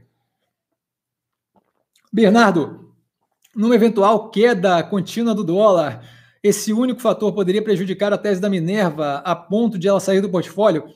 Olha, é, é, é, sempre tem como prejudicar em geral, né? O que a gente tem que pensar é que assim, o efeito da queda do dólar não afeta pura e simplesmente a operação da Minerva de exportação, né? Ela vai afetar também a operação da Minerva positivamente aqui dentro do Brasil, certo? Se eu tenho uma queda no dólar mais agressiva, eu começo a ter uma redução considerável no preço da, da roupa bovina, né? O que está empurrando, o que está mantendo o preço da roupa bovina nesse nível agora é justamente a capacidade de exportar com mais agressividade, certo? Quem está, as operações de frigorífico que estão vinculadas a Brasil e só Brasil, elas não estão conseguindo operar com a margem muito boa, elas estão operando com a margem muito apertada. Quem está conseguindo puxar gado do, do pasto, do, do, confinamento e vender, é justamente operações que têm esse atrelamento à exportação, justamente porque lá fora tem demanda, o dólar está positivo e as operações estão rodando bem. Tá? Então, uma vez que eu tenho um dólar que começa a reduzir agressivamente, eu começo a não ter mais esse, esse, esse ponto tão positivo para o mercado externo, mas eu começo a ter um mercado interno começa a ficar mais aquecido porque o preço começa a cair do gado. Tá? Então, novamente, eu volto a dizer, é muito uma questão de como você negocia frigorífico, cliente do frigorífico, tá? o exportação ou mercado interno, e justamente o dono do gado. Então, tem que ver como é que vai ser feito esse jogo. Não dá para simplesmente isolar uma variável nessa brincadeira toda e fazer com que aquilo ali seja um ponto é, seja um ponto é, determinante, tá? Então, assim, muda, o que eu posso dizer é isso, muda o ponto de vista da Minerva? Com certeza muda. Necessariamente para negativo, não. Necessariamente para positivo, não. Mas com certeza muda o panorama para Minerva, certo? Então, é, a, gente, a gente tem que avaliar ali a situação como um todo. Pode prejudicar a tese da Minerva, pode, pode, assim, ó, a gente está com um problema violento. Na, a, a, grande, a grande questão ali negativa na área Brasil do último resultado era isso: o mercado interno aqui não está conseguindo consumir carne do, de, de, um jeito plausível, certo? Então, assim, não, não seria mal se o consumo brasileiro aumentasse, certo? Então, a gente tem que levar isso em consideração.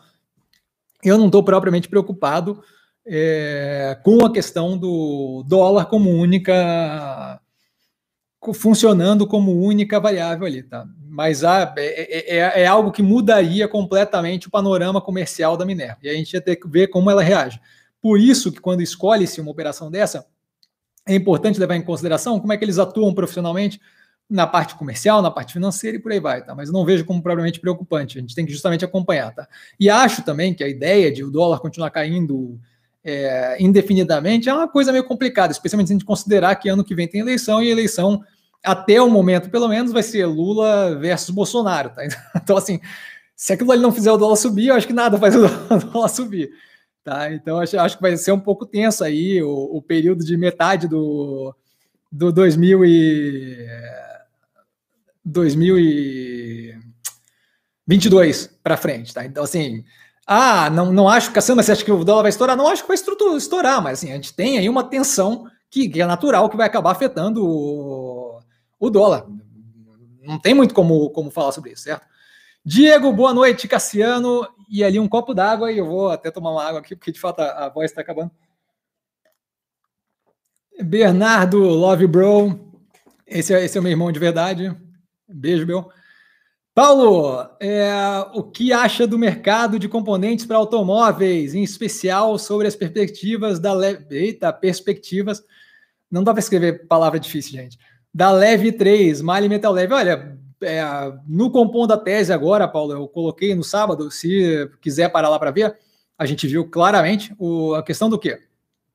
É, você tem mais duas fábricas, plantas, se não me engano, duas, se não me engano, da Volkswagen parando. Tá? Então, assim, a gente tem uma demanda por chip que é agressivo. O carro, hoje em dia, é basicamente um computador. E eu não consigo simplesmente fazer parte do carro e deixar o computador para botar no final, o chip para botar no final, certo?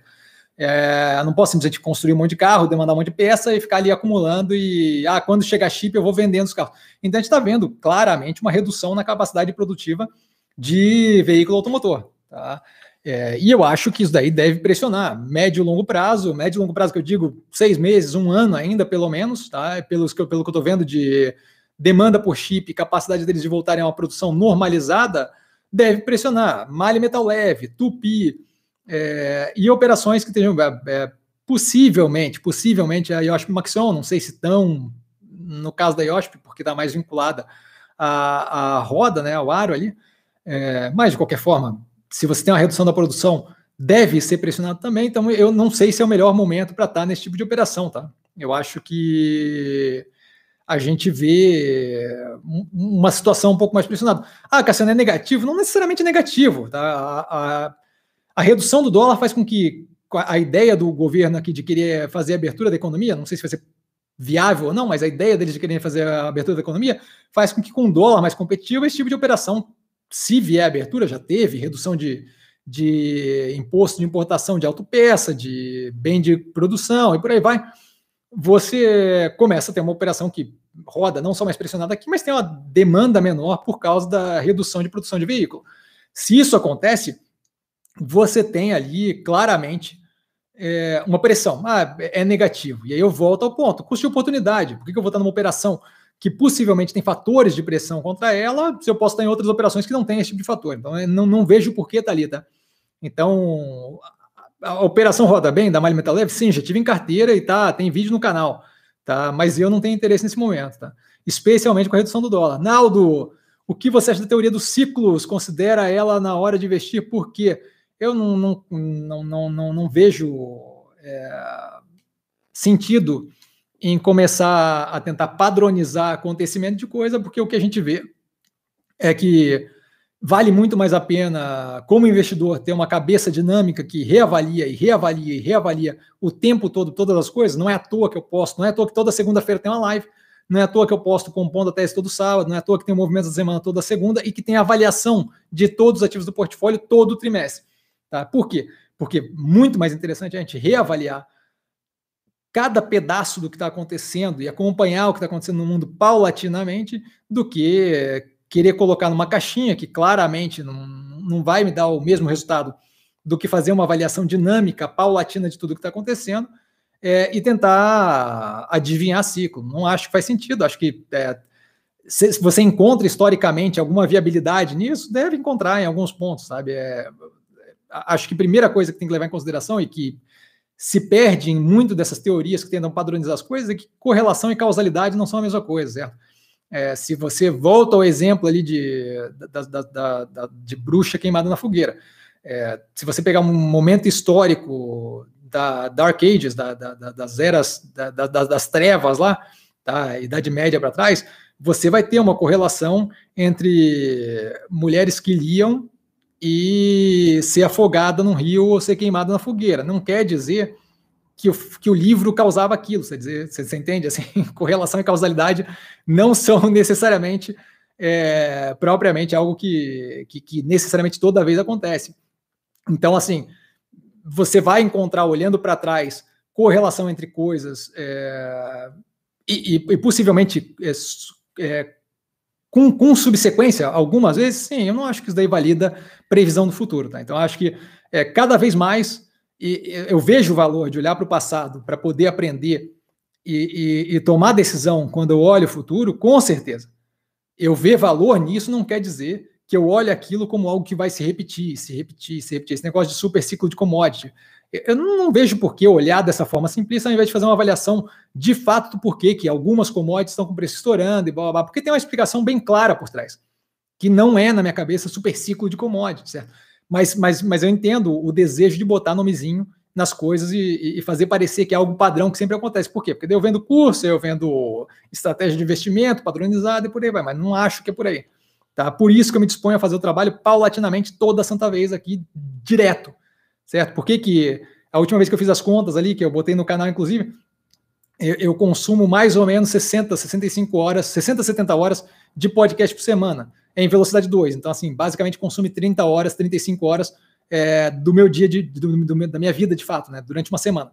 Então, assim, por que, que eu consumo 60, 70 horas de podcast? Por, porque aquilo ali me dá informação suficiente para poder, de fato, balizar minhas decisões médio e longo prazo e entender o que está acontecendo é, com o mundo seria muito mais fácil eu olhar para a teoria de ciclos e falar, não, agora é o ciclo X, agora é o ciclo Y. Seria muito mais fácil. Mas eu duvido que eu conseguiria postar um vídeo dizendo quatro anos sem perder na bolsa, certo? Por quê? Porque não, não, não é, é, é, é, simplificar uma ideia é genial. Tornar uma ideia simplista é, é estúpido, entende? Então, assim, não vejo validade. Vejo validade em dar uma olhada no passado para entender como as coisas funcionam no futuro. Vejo validade em aprender com o que se passou. Vejo validade em entender que algumas coisas têm ciclo gado, por exemplo, é uma coisa que tem ciclo, e você consegue, se tudo que tem ciclo, você consegue explicar o porquê que está acontecendo. Não acho que teoria dos ciclos funciona para tudo. Tá? Então, acho que vale a pena, é, dado justamente que a gente tem a capacidade de ser dinâmico, o que diferencia a gente de inteligência artificial hoje em dia é justamente isso. O ser humano tem, tem a capacidade criativa de ser dinâmico, de avaliar as coisas sob prismas diferentes. Eu não vejo por que transformar na coisa mais, mais simplista possível que um robô conseguiria fazer. Vídeo por que eu acho que análise técnica não tem validade nenhuma. Se a análise técnica tivesse validade e eu tivesse que balizar minha decisão nos números e movimentos de curva, eu não deveria fazer. Quem deveria fazer é um robô que consegue fazer aquilo em segundos, certo? Mas não tem validade porque olhar para o passado dos números de, de oscilação de, de, de, de preço de mercado financeiro sem considerar os fatores discricionários é o mesmo que tentar atravessar uma avenida vendado com base no quantos carros passaram por minuto historicamente. Então, isso não faz qualquer sentido. Tá? Então, basicamente é isso. Acho que eu me estendi way too much, me estendi demais aqui, mas basicamente é isso. Fernandinho! Boa noite, Mestre. Boa noite, Fernandinho. Sobre Calabim, confirma para junho, julho de 2021, a implementação do projeto Puma 2. Pode detalhar, no caso, essa operação de Craftliner poderá destravar valor no ativo, cotação, não está no preço, abraços. Então, vamos lá. É, acho que vale a pena Gostei da pergunta. É, confirma até agora, pelo que disse a gestão, tá? Inclusive está na análise do canal, já analisei o primeiro trimestre de 2021, que é a última informação que eu tenho. Confirma para a segunda metade, se não me engano, de julho de 2021, tá? Então, a, a primeira máquina, tá? São duas máquinas. A segunda delas começa assim que a primeira começa a rodar, começa a produzir, desculpa, começa a fabricar, e aí mais dois anos de projeto, e a segunda máquina é uma máquina de cartão, tá? No caso da operação, poderia destravar valor do ativo da cotação, não está no preço? Não, não está no preço como é que eu digo? Por que eu digo que não está no preço? É só você pegar o preço que está agora, o ativo, e comparar com preços que tinham antes do antes da operação da, da Puma 2 ser divulgada, tá? E aí você vê que é, não, não deixa, deixa, eu até tentar fazer isso daqui. É, a operação roda bem e agora a gente vai ter uma evolução cavalar do do que a gente vê. Se eu pegar dois anos atrás, hoje eu estou com preço em 25 reais. E se eu pego, se não me engano, foi 2019. É, 2019, assim, 2019 eu tenho o preço do ativo 2018. Tem que ver qual é a data exata que, que publicaram isso, tá? Mas assim, se a gente pega ali a publicação do julho, dois anos, vai ser julho de 2020 e 19 julho de 2019, você tem ali preços que eu acho que estão descasados, tá? com a capacidade da, da operação de crescer agressivamente. São preços mais baixos? São preços consideravelmente mais baixos do que a gente tem hoje. Eu só vejo que a operação está mudando agressivamente, a operação está rodando super bem, tá? É, mais do que isso, está vinculado com o setor que traz mais valor agregado do que o do que a commodity celulose por si só. O mundo, cada vez mais, especialmente com, esse, com, essa pressão agora de coronavírus, viu a necessidade de pivot, de, de mudar de, de, posição mais no direcionamento é, de embalagem biodegradável, sustentável e não se manter é, com plástico de uso único. A gente viu o acúmulo que deu de lixo agora por causa do Covid, a necessidade de uso de plástico de uso único muito maior do que quando eu ia para um restaurante, ou etc. e tal. Eu acho que tem, tem um espaço para crescimento muito mais agressivo. Tá? A operação vinha evoluindo agressivamente na forma de, de, de operar, tá? Na, nos números e dados e por aí vai. É, e eu acho que aquilo ali não está não, não, não tá no preço. Mas a gente vai ver, a gente vai ver o que acontece. Tá? A gente tem que entender o quanto aquilo ali vai, vai contribuir é, para o operacional financeiro, a gente tem que entender o quanto aquilo ali vai de fato é, ser recebido e sugado pelo mercado. Eu acho que o fato de 60% da produção já estar tá vendida dá um, indica, dá um indicativo. Ah, mordi aqui dá um indicativo disso, tá? Não, não, vejo como precificado, Mais do que isso, depois dessa primeira máquina, tem uma segunda máquina de cartão e eu acho que essa evolução paulatina está indo numa direção bem positiva. Acho que tem bastante espaço para crescer o ativo, tá? É, o, o, preço de, o movimento do preço de curto prazo não propriamente afeta, é, não, não, não, propriamente afeta é, esse, esse esse momento que a operação está vivendo e, e, o andamento que ela está dando médio e longo prazo, tá? É, então assim não estou preocupado com a questão de, de, de, do preço desse momento. Acho que tem bastante espaço para crescer aí, mas a gente vai ver. É, eu acho que tem que aguardar a máquina começar a, a, funcionar e a gente vai ver justamente no resultado do terceiro trimestre de 2020, o que, de 2021, desculpa, é, o que, que acontece ali, tá? Então aí a gente vai ter uma ideia. Mas gostei da pergunta, Fernandinho. É, galera, vamos aliviando as perguntas, que a última vez vocês me deixaram com uma cacetada de pergunta aqui, tá? A gente tem aí mais 25 minutos. Se eu chegar lá no final, aí pode continuar a perguntar à medida que a gente tiver tempo, tá?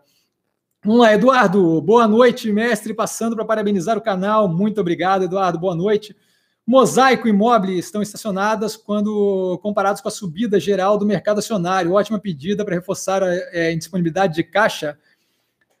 É, então, eu, eu, eu, novamente, como colocado ali no, no movimento da, da semana, é, não sei se é isso que você quer dizer, é, eu, eu acho que são ativos muito positivos para adicionar na carteira. Vale a pena levar, Eduardo, em consideração o como você está posicionado nesse momento para não, não encavalar em operações de maior risco, que é o caso da Mosaic Mob, deve ter oscilação, não digo maior risco de falência, né, mas deve ter oscilação de curto prazo aí mais agressivo, que justamente pode abrir é, preço mais para baixo é, para fazer preço médio. Tá? Então, assim, não vejo como negativo. Se já tem imóvel mosaico na carteira, não vejo por que adicionar aumentando o preço médio ou até ampliando a posição é de graça. Tá? Mas eu acho que são ativos que estão consideravelmente descontados. Não à toa, eu estou com preço na mobile ali, o preço que eu paguei agora, tripliquei a posição, se não me engano é 16,95, que está a faixa ali, está em 17 alguma coisa, eu, em, eu, eu peguei em 16,95, e a Mosaico eu não ampliei a operação ainda, porque ela não, ela não desce tanto abaixo do preço de IPO que eu paguei, eu não vejo por que sair alocando, dado que justamente por esse risco de volatilidade, eu quero um espaço maior ali entre o preço que eu paguei e o preço que eu vou aumentar a posição, para poder expor justamente mais é, agressivamente o ativo, que é o que eu queria fazer, inclusive, em modal. Tá? Eu não estou com pressa para alocar capital, mas acho que são dois ativos que valem a pena, especialmente a Mobile, acho que vale a pena dar uma olhada na análise do canal, tá? para poder expandir é, a operação de forma mais agressiva. Tá? É, então, gosto da operação. Se, se você quis dizer de realizar para ter disponibilidade de, de, caixa, não, não acho que tem que vender, tá? Não acho que valeria a pena vender de jeito nenhum, tá? Peterson, mestre, o que você acha de IRBR3, IRB? É, peguei nos 15 agora 6,40. O que você acha? Então, olha, eu tenho falado há bastante tempo. Se você pegar vídeo atrás de vídeo aqui, você vai, você vai ver eu falando que eu não toco em IRB com uma vara de 10 metros. Tá? Então, assim, eu não, não tenho qualquer interesse, é uma operação muito enrolada depois daquela quantidade de coisas que foram acontecendo, inclusive da, da, da, da farsa lá com relação ao, ao Buffett estar comprado na operação que ele teve que dizer lá, da, lá do exterior, a equipe dele, que eles não tinham nada comprado ali. Acho que não é propriamente um ativo que vale a pena se envolver. Olha, é, se, se você quer saber, ah, eu deveria largar e realizar o prejuízo, não tenho, eu não tenho bola de cristal o time de Búzios e Tarô está de folga, então assim, não tem como dizer como é que isso daí vai reagir no curto prazo, tá? É, a gente tendo uma situação de um pouco mais de pressão sobre juros, é, acaba melhorando a operação de seguro em geral, tá? Então, se a gente tiver um momento de juros um pouquinho mais altos do que o esperado, aquilo ali pode reagir mais positivamente, mas novamente, assim, é uma operação que continua enrolada. O quanto daquele rolo ainda vai continuar dando, dando, dando brecha ali, eu não sei. Tá? O quanto ainda vai continuar é, saindo informação torta de dentro daquilo ali, não sei, tá? Então, assim, dado que está ali dentro agora, se é uma posição pequena da carteira, talvez valha a pena levar para o longo prazo, porque, querendo ou não, a gente vai ter uma subida da maré como um todo, uma vez que as coisas comecem a normalizar com vacinação e por aí vai. A gente tem uma operação, operações que respondem antes, com certeza, mas em geral a gente tende a ter uma subida como um todo do mercado, com normalização através de vacinação, quando a gente vê um norte aí é, de é, população adulta vacinada, a coisa deve melhorar um delta. Tá? É possível que o resultado dela comece a melhorar um delta. Mas, novamente, é, é, eu não, eu não tenho qualquer interesse de ter aquilo na carteira. Eu não consigo te dizer, assim como eu não consigo dizer, ah, compra X que vai subir, eu não consigo te dizer se aquilo ali volta para os 15 tão rápido ou não. Eu não acho que é uma operação que vai falir. Tá? Teria que ter muito mais rolo ali para quebrar a operação. Tem participação de grandes bancos ali dentro. É, eu só estou feliz que, que, o Banco do Brasil, através do BBSE, vendeu antes de dar o rolo todo da participação deles ali e distribuiu como dividendo. Mas, assim, é, é, é uma operação que, médio e longo prazo, não, não acho que é interessante. Eu acho que é, tem lugar melhor para alocar. É, eu não me sinto confortável de dizer, ah, realiza o lucro, realiza o prejuízo. Por que, que eu não me sinto confortável? Porque pode ser que no curto prazo o mercado é, fique empolgado, como, tá, como aconteceu algumas vezes ali com aviação, e empurre o preço para cima e você consiga sair muito mais tranquilo da operação. Tá? Então, movimento de curto prazo não consigo dizer. Mas esse é o motivo pelo qual eu evito me colocar em posições de operações que eu não tenho confiança na empresa médio e longo prazo. Por quê? Porque agora fica sem saber o que fazer, certo? Então, eu acho complicado. É, acho que vai quebrar? Não acho. Acho que eventualmente vai recuperar um delta do preço? Com certeza. Não acho que é o mesmo caso da Cielo, que está num setor que está morrendo aos poucos. Tá? Eu acho que é um caso que eventualmente vai recuperar. A questão é assim: vale mais a pena trocar de posição vale mais a pena segurar? Aí, aí, meu amigo, só com bola de cristal mesmo e eu não tenho. Tá? Então, eu sinto muito, não consigo te ajudar mais do que isso. Aí, meu irmão falando que era o Wolverine, o super-herói que eu mais gostava, eu acho que durante uma época pode ter sido. É, hoje em dia, acho que eu estou mais refinado do que isso. acho que eu conheço especialmente anti-herói. Tem, tem alguém que está buzinando na minha cabeça, mas eu não lembro agora quem é o, o personagem.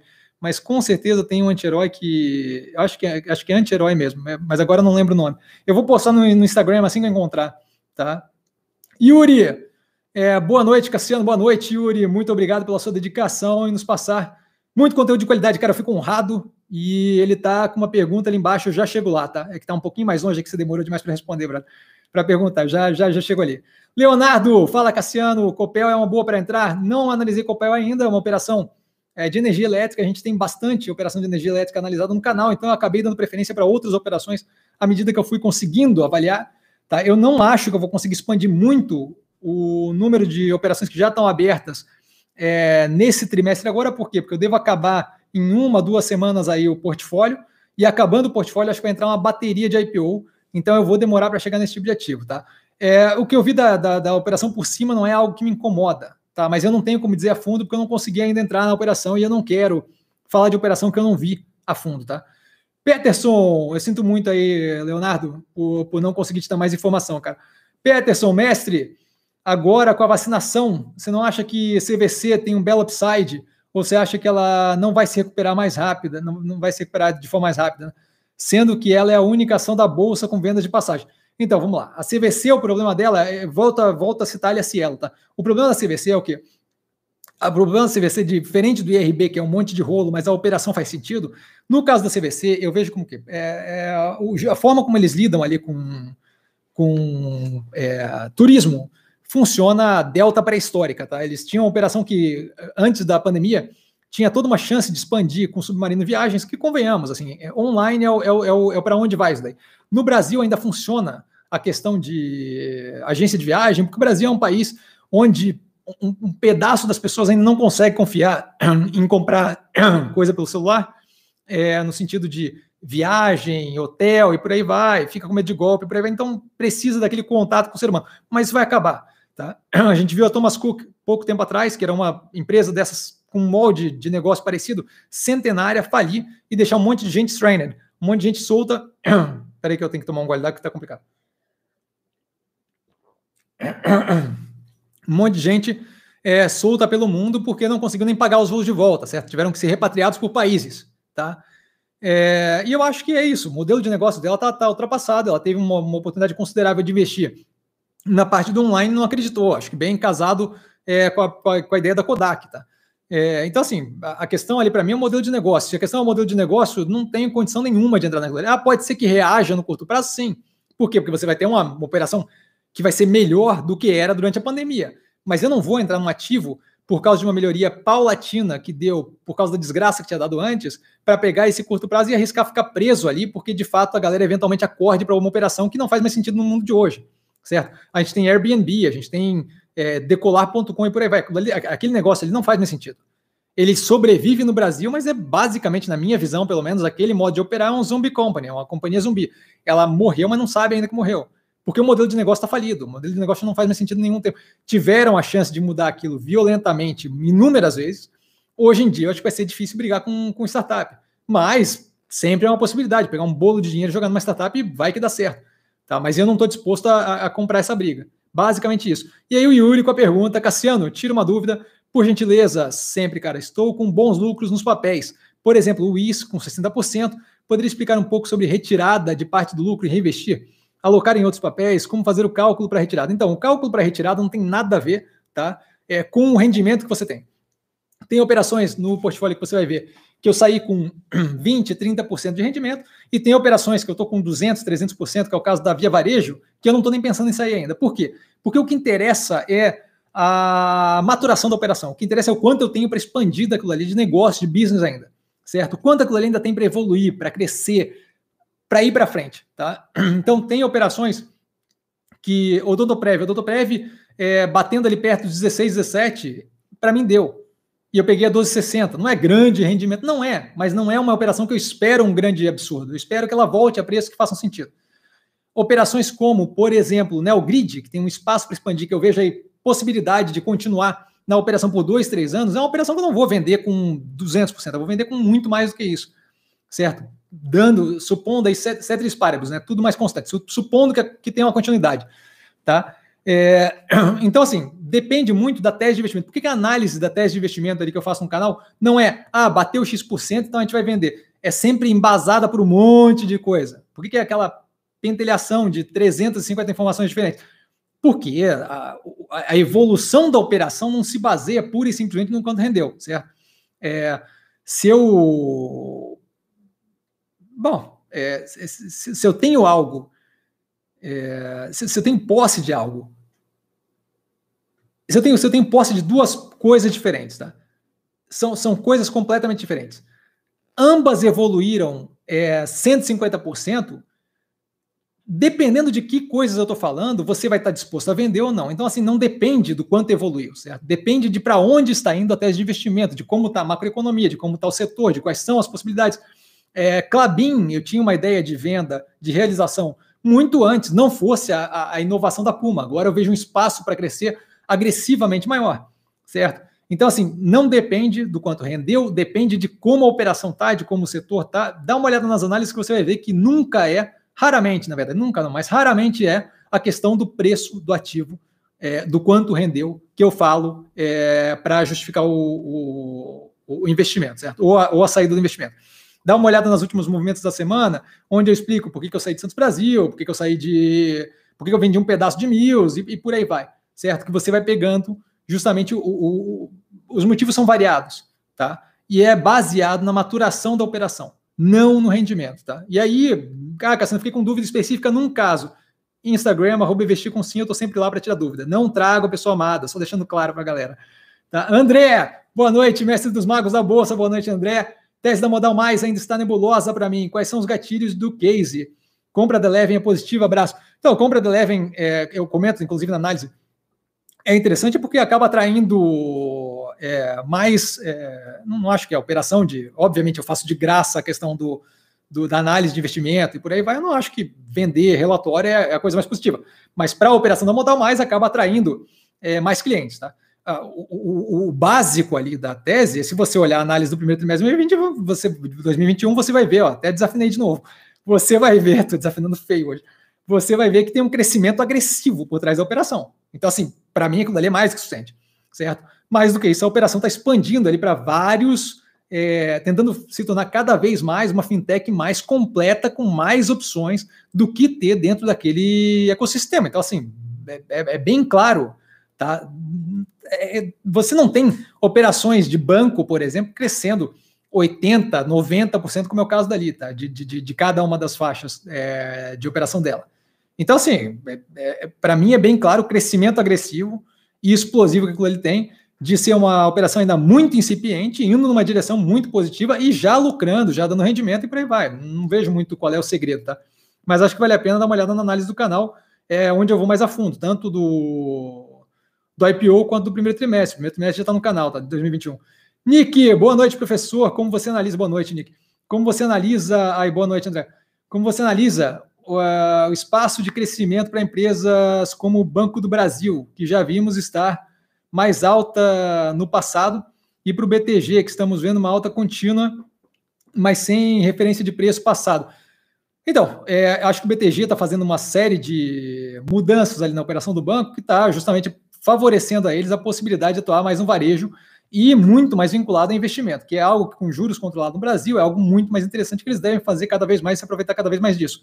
É um plano de um banco diferente, que não tem o porte do Banco do Brasil e que tem uma capacidade de evolução muito mais clara do que bancos é, consolidados como Bradesco, Banco do Brasil e Itaú. Tá? O Itaú, inclusive, está sendo em várias notícias aí falando: olha, tem que é, revolucionar, tem que se virar, porque o negócio está ficando preto. Tá? E aí está ficando difícil? Não acho nem que está ficando difícil, tá? Mas qual é a questão? Quando eu vejo um banco naquela estrutura, é muito mais difícil me mover do que um banco não tá num porte menor, como o caso do BTG. Tá? Então, assim, acho que basicamente é aquilo ali. Não acho que preço antigo é propriamente o comparativo certo. Eu só acho que assim, a derretida que a gente viu no Banco do Brasil é descasada com a realidade e a subida do BTG eu acho que é mais casada com a realidade, porque de fato eles vêm fazendo evolução e eles vêm paulatinamente é, construindo uma operação que dentro do setor deles, que não é o mesmo tipo de operação do Banco do Brasil, tem vindo cre crescendo positivamente. É o que eu falo na operação do, do na, na, análise do terceiro trimestre de 2020 deles. Eles vêm paulatinamente dando rendimento, indo bem. Se eu quisesse me expor à, instituição financeira como uma estrutura para levar a médio e longo prazo, aquilo ali seria possivelmente a opção mais interessante. Tá? Eu estou no Banco do Brasil porque eu não quero estar exposto à instituição financeira nesse momento. O Banco do Brasil está muito descontado, então é ridículo não estar exposto àquilo ali. Tá?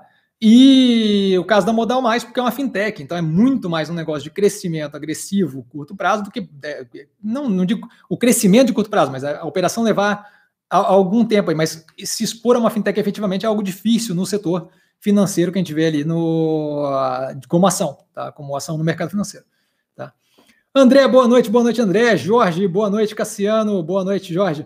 A alta generalizada da Bolsa de Valores superando topos históricos pode levar a um aumento do risco de correção. Novamente, é, Ibovespa, quando você fala alta histórica do, da, da, Bolsa, índice histórico, você não está vendo, por exemplo, o Clabin bater índice histórico, você não está vendo Iguatemi bater índice histórico. Então, assim, é, o índice está batendo índice histórico. Tem um monte de ativo ali que já teve muito mais caro antigamente. Então, assim, correção do índice com certeza pode ter, correção dos ativos que estão mais caros com certeza pode ter. Correção generalizada eu vou usar para aumentar a posição.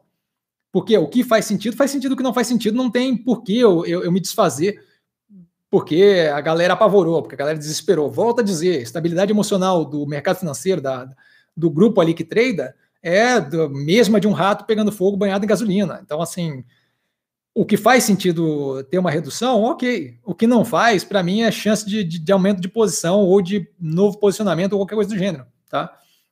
É, então, assim, acho que vale a pena a gente separar a sexta Ibovespa onde eu tenho uma coleção de ativos com pesos diferentes que representam, entre aspas, para a galera que está no podcast, a Bolsa de Valores brasileira e ativo por ativo. Eu não compro pacote de ativo, eu compro ativo por ativo. Eu não compro saco de, de, de figurinha, eu compro figurinha separada. Tá? Então, o que me interessa é as que estão no portfólio.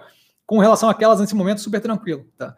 André, Cassiano, te acompanho há um certo tempo e não lembro de ter visto a opinião sobre FI. Putz, inúmeras vezes. Teria algo a dizer sobre o assunto? Muito obrigado, forte abraço. Teria, sim. É... Vou falar rapidamente, tá? Porque eu já comentei algumas vezes já. É, inclusive na live passada, se não me engano, eu entrei mais a fundo. Eu vejo ali. É...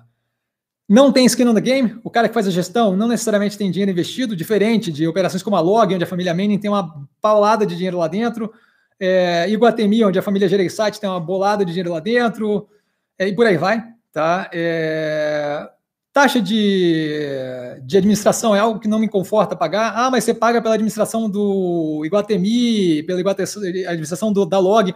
É diferente. Tá? Eu estou pagando por uma gestão de algo que é feito de forma padronizada. Quando eu tenho um fundo de investimento imobiliário, não necessariamente tem padronização. Mais do que isso, fundo de investimento imobiliário, se ele perde a popularidade, aquela cota eu nunca mais vou ver no mesmo preço, e aí eu não consigo sair daquilo ali, e eu tenho que ficar preso naquele negócio ad eterno, recebendo aquele dividendo e rezando para que a operação vingue tá? É, é casamento, não tem interesse em casamento. É, outra. Acho, acho que basicamente é isso. Assim. Acho que isso daí já dá uma clareza considerável. Deve ter mais, mais, mais motivos, mas assim, de cabeça agora não lembro. Tá? Mas, ah, mas não tem. Ah, outra coisa, eu, eu, eu, eu, eu conheço a gestão de log, de Guatemi, paulatinamente, muito mais do que eu conheço gestor de fundo de, de investimento imobiliário. Mais do que isso, e eu falei vários, mais do que isso já eu entendi, é, eu não tenho. Uma coisa é o gestor do fundo, outra coisa é o gestor da operação em si, é muito pouco estruturado para mim, tá? Não, não, vejo como interessante. Clair, boa noite, Clair. É, e galera, por favor, vamos parar com as perguntas que estamos chegando no final. É, Vinícius, professor, qual a sua opinião sobre rede do É, ah, fiquei incomodado com aquele rateio ridículo do. Fiquei incomodado com o rateio ridículo que teve no IPO. É, a análise do IPO é basicamente o que eu penso da operação. Nesse momento, eu acho que aquele setor ali inteiro de hospital, operação é, verticalizada, como a Pivida, é, Notre Dame, é, Mater Dei e por aí vai, é um setor que eu acho que está pagando absurda, está começando a pagar muito inflacionado pelos ativos que estão adquirindo. Tá? Então, assim, eles estão começando a tomar dinheiro à torta e à direita no mercado, de qualquer jeito, e eu acho que eles estão comprando coisas que mais cedo ou mais tarde vão se mostrar que, olha, eu entendo o momento de disputa para consolidação do setor, mas eu acho que quem pegou aquele momento de disputa em um bom momento foi a Pivida e Notre Dame, e a galera que está entrando agora está começando a pagar rios de dinheiro, pura e simplesmente porque tem uma disputa cavalar por qualquer operação, porque a galera está pegando dinheiro no mercado e indo para cima de hospital e é, rede de clínica e, e, e por aí vai, é, com, com, com, excesso de liquidez para esse setor especificamente. Eu acho que não está interessante aquilo ali. Tá? Eu acho que o melhor momento passou para esse setor quando a Pivida estava construindo a operação, que foi justamente o que a gente pegou ali do canal e acabou rendendo ali 142% de rendimento. Tá? Eu acho que esse momento passou. E eu não tenho interesse nesse setor agora. Tá? Então, assim, não tem interesse em nenhuma das operações que está ali, incluindo a Reddor. É negativo? Não acho que é negativo, só vejo coisa mais interessante no mercado. Tá? André, boa vista, boas três, ótima empresa. Mercado deve chegar logo, estaremos lá nos posicionando antes. É, pois é, maravilha, tomara. É, gosta de 1003, é, mestre? Não gosto, acho uma operação que é gerida é, os gestores ali parecem oportunistas, a questão do PPP, do, protection, do, do Paycheck Protection Program nos Estados Unidos, foi algo que me incomodou. Era um fundo de, de crédito com possibilidade de perdão da dívida com manutenção do, do, dos funcionários, claramente destinado a pequenas operações. Eles se aproveitaram da, da regulamentação que foi feita rapidamente e que acabou deixando brecha. Acho horrendo. Fizeram timing da IPO terrivelmente mal. É, a análise no canal, tá? Não sei se no segundo ou no terceiro trimestre. É, no, no segundo trimestre. Cadê? No segundo trimestre da análise no canal, basicamente a minha, minha opinião é sobre aquela. Acho que tem um delta mais de risco, um delta mais de retorno versus o Burger King, mas eu não quero uma operação que haja dessa forma, porque isso daí acaba eventualmente cobrando um preço. Tá? É, a gente viu inúmeros exemplos aí de IRB, por exemplo, não é o mesmo tipo de coisa, né? ali envolveu, se não me engano, fraude, mas assim, a gente vê gestão oportunista ou pouco séria nesse tipo de coisa, o tipo me, me deixa assustado, me deixa com medo, não gosto desse tipo de operação, tá? Mas está analisado mais a fundo lá, é, não, não acompanho a operação desde então. Vi que eles tiveram rolo com o KFC e acabou resolvido, mas não, não, não sei mais a fundo, tá? Paulo, Cassiano, segunda-feira é compromisso obrigatório de assistir, cara, fico honrado. Você é top, muito obrigado, brother. Parabéns pela tese e pela convicção demonstra pelas convicções demonstradas. Muito obrigado. Ou pela convicção demonstrada. Eu fico muito agradecido, Paulo. Darlan, em função do grande potencial de crescimento da Clabin, seria recomendável aumentar a posição mesmo com aumento de preço médio? Eu acho que tem muita coisa positiva no mercado, tá? E muita coisa descontada para ver a necessidade de aumentar preço médio na, em qualquer ativo, tá? Então, assim, ah, Cassiano, eu estou com o portfólio todo completo e não tem nada que esteja com preço descontado. Eu acho difícil porque eu tenho coisa com preço descontado, tá? É, então, aí nessa posição, talvez, tá? Mas eu não vejo por que fazer preço médio. Eu, eu usaria para dar uma diversificada a mais no portfólio e adquirir uma posição a mais que esteja bem posicionada, que esteja com preço descontado, que tenha condições de crescimento. Não faria aumento de preço médio nesse momento. Eu não vejo necessidade, a gente tem bastante opção.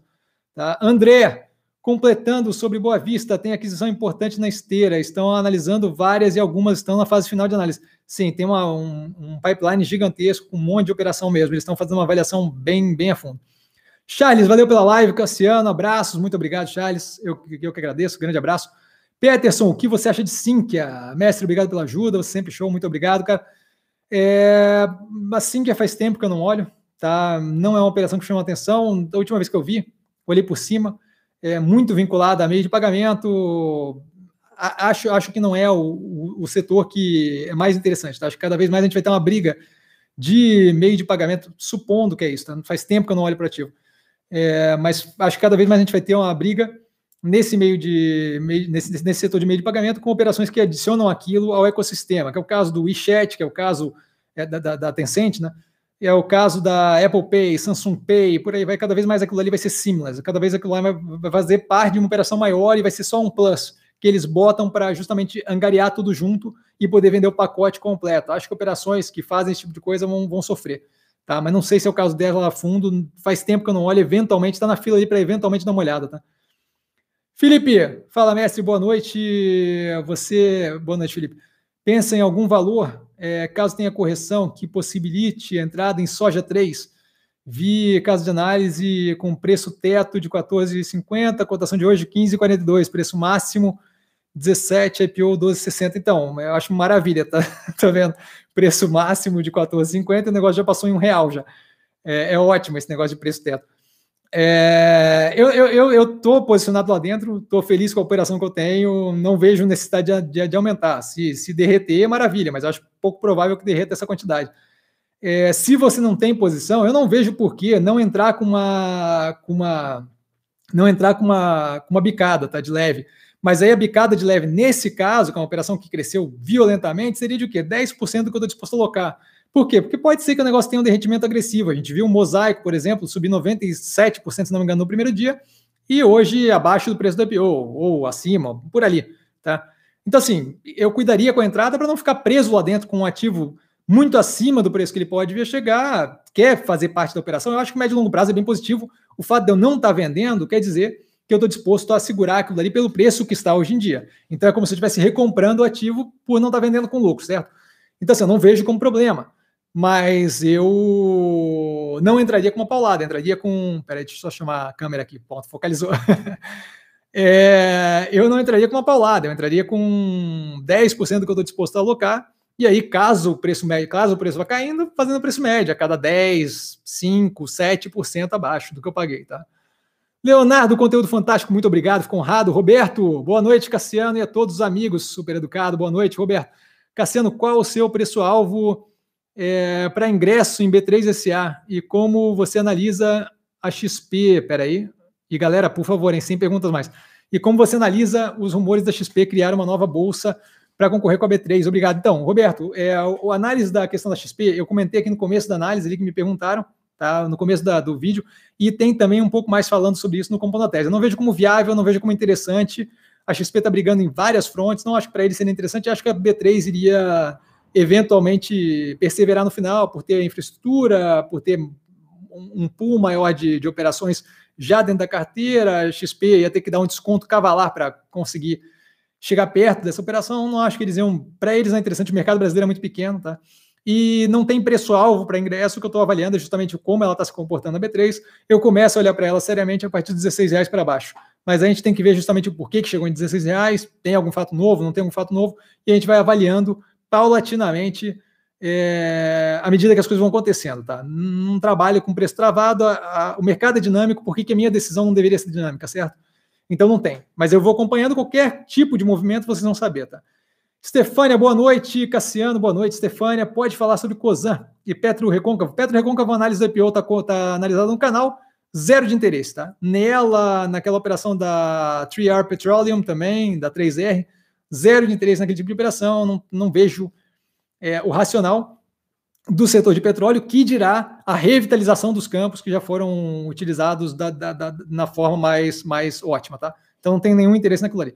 Com relação ao COSAN, eu já falei algumas vezes aqui é, sobre a operação de usinagem em geral, tá? A gente tem ali inúmeras questões a se considerar, várias variáveis, e eu não vejo visibilidade suficiente para lidar com aquilo ali nesse momento. A gente tem é, etanol do milho. E aí o milho agora está caro, mas assim, é uma questão de, de, de, de, oscilação de preço. Etanol de milho como competição. Esse etanol do milho não só tem a competição do etanol do milho, mas tem a questão geopolítica e, e de comércio exterior com os Estados Unidos, por exemplo, que está sempre brigando ali por percentual de exportação que consegue fazer para cá, do Brasil.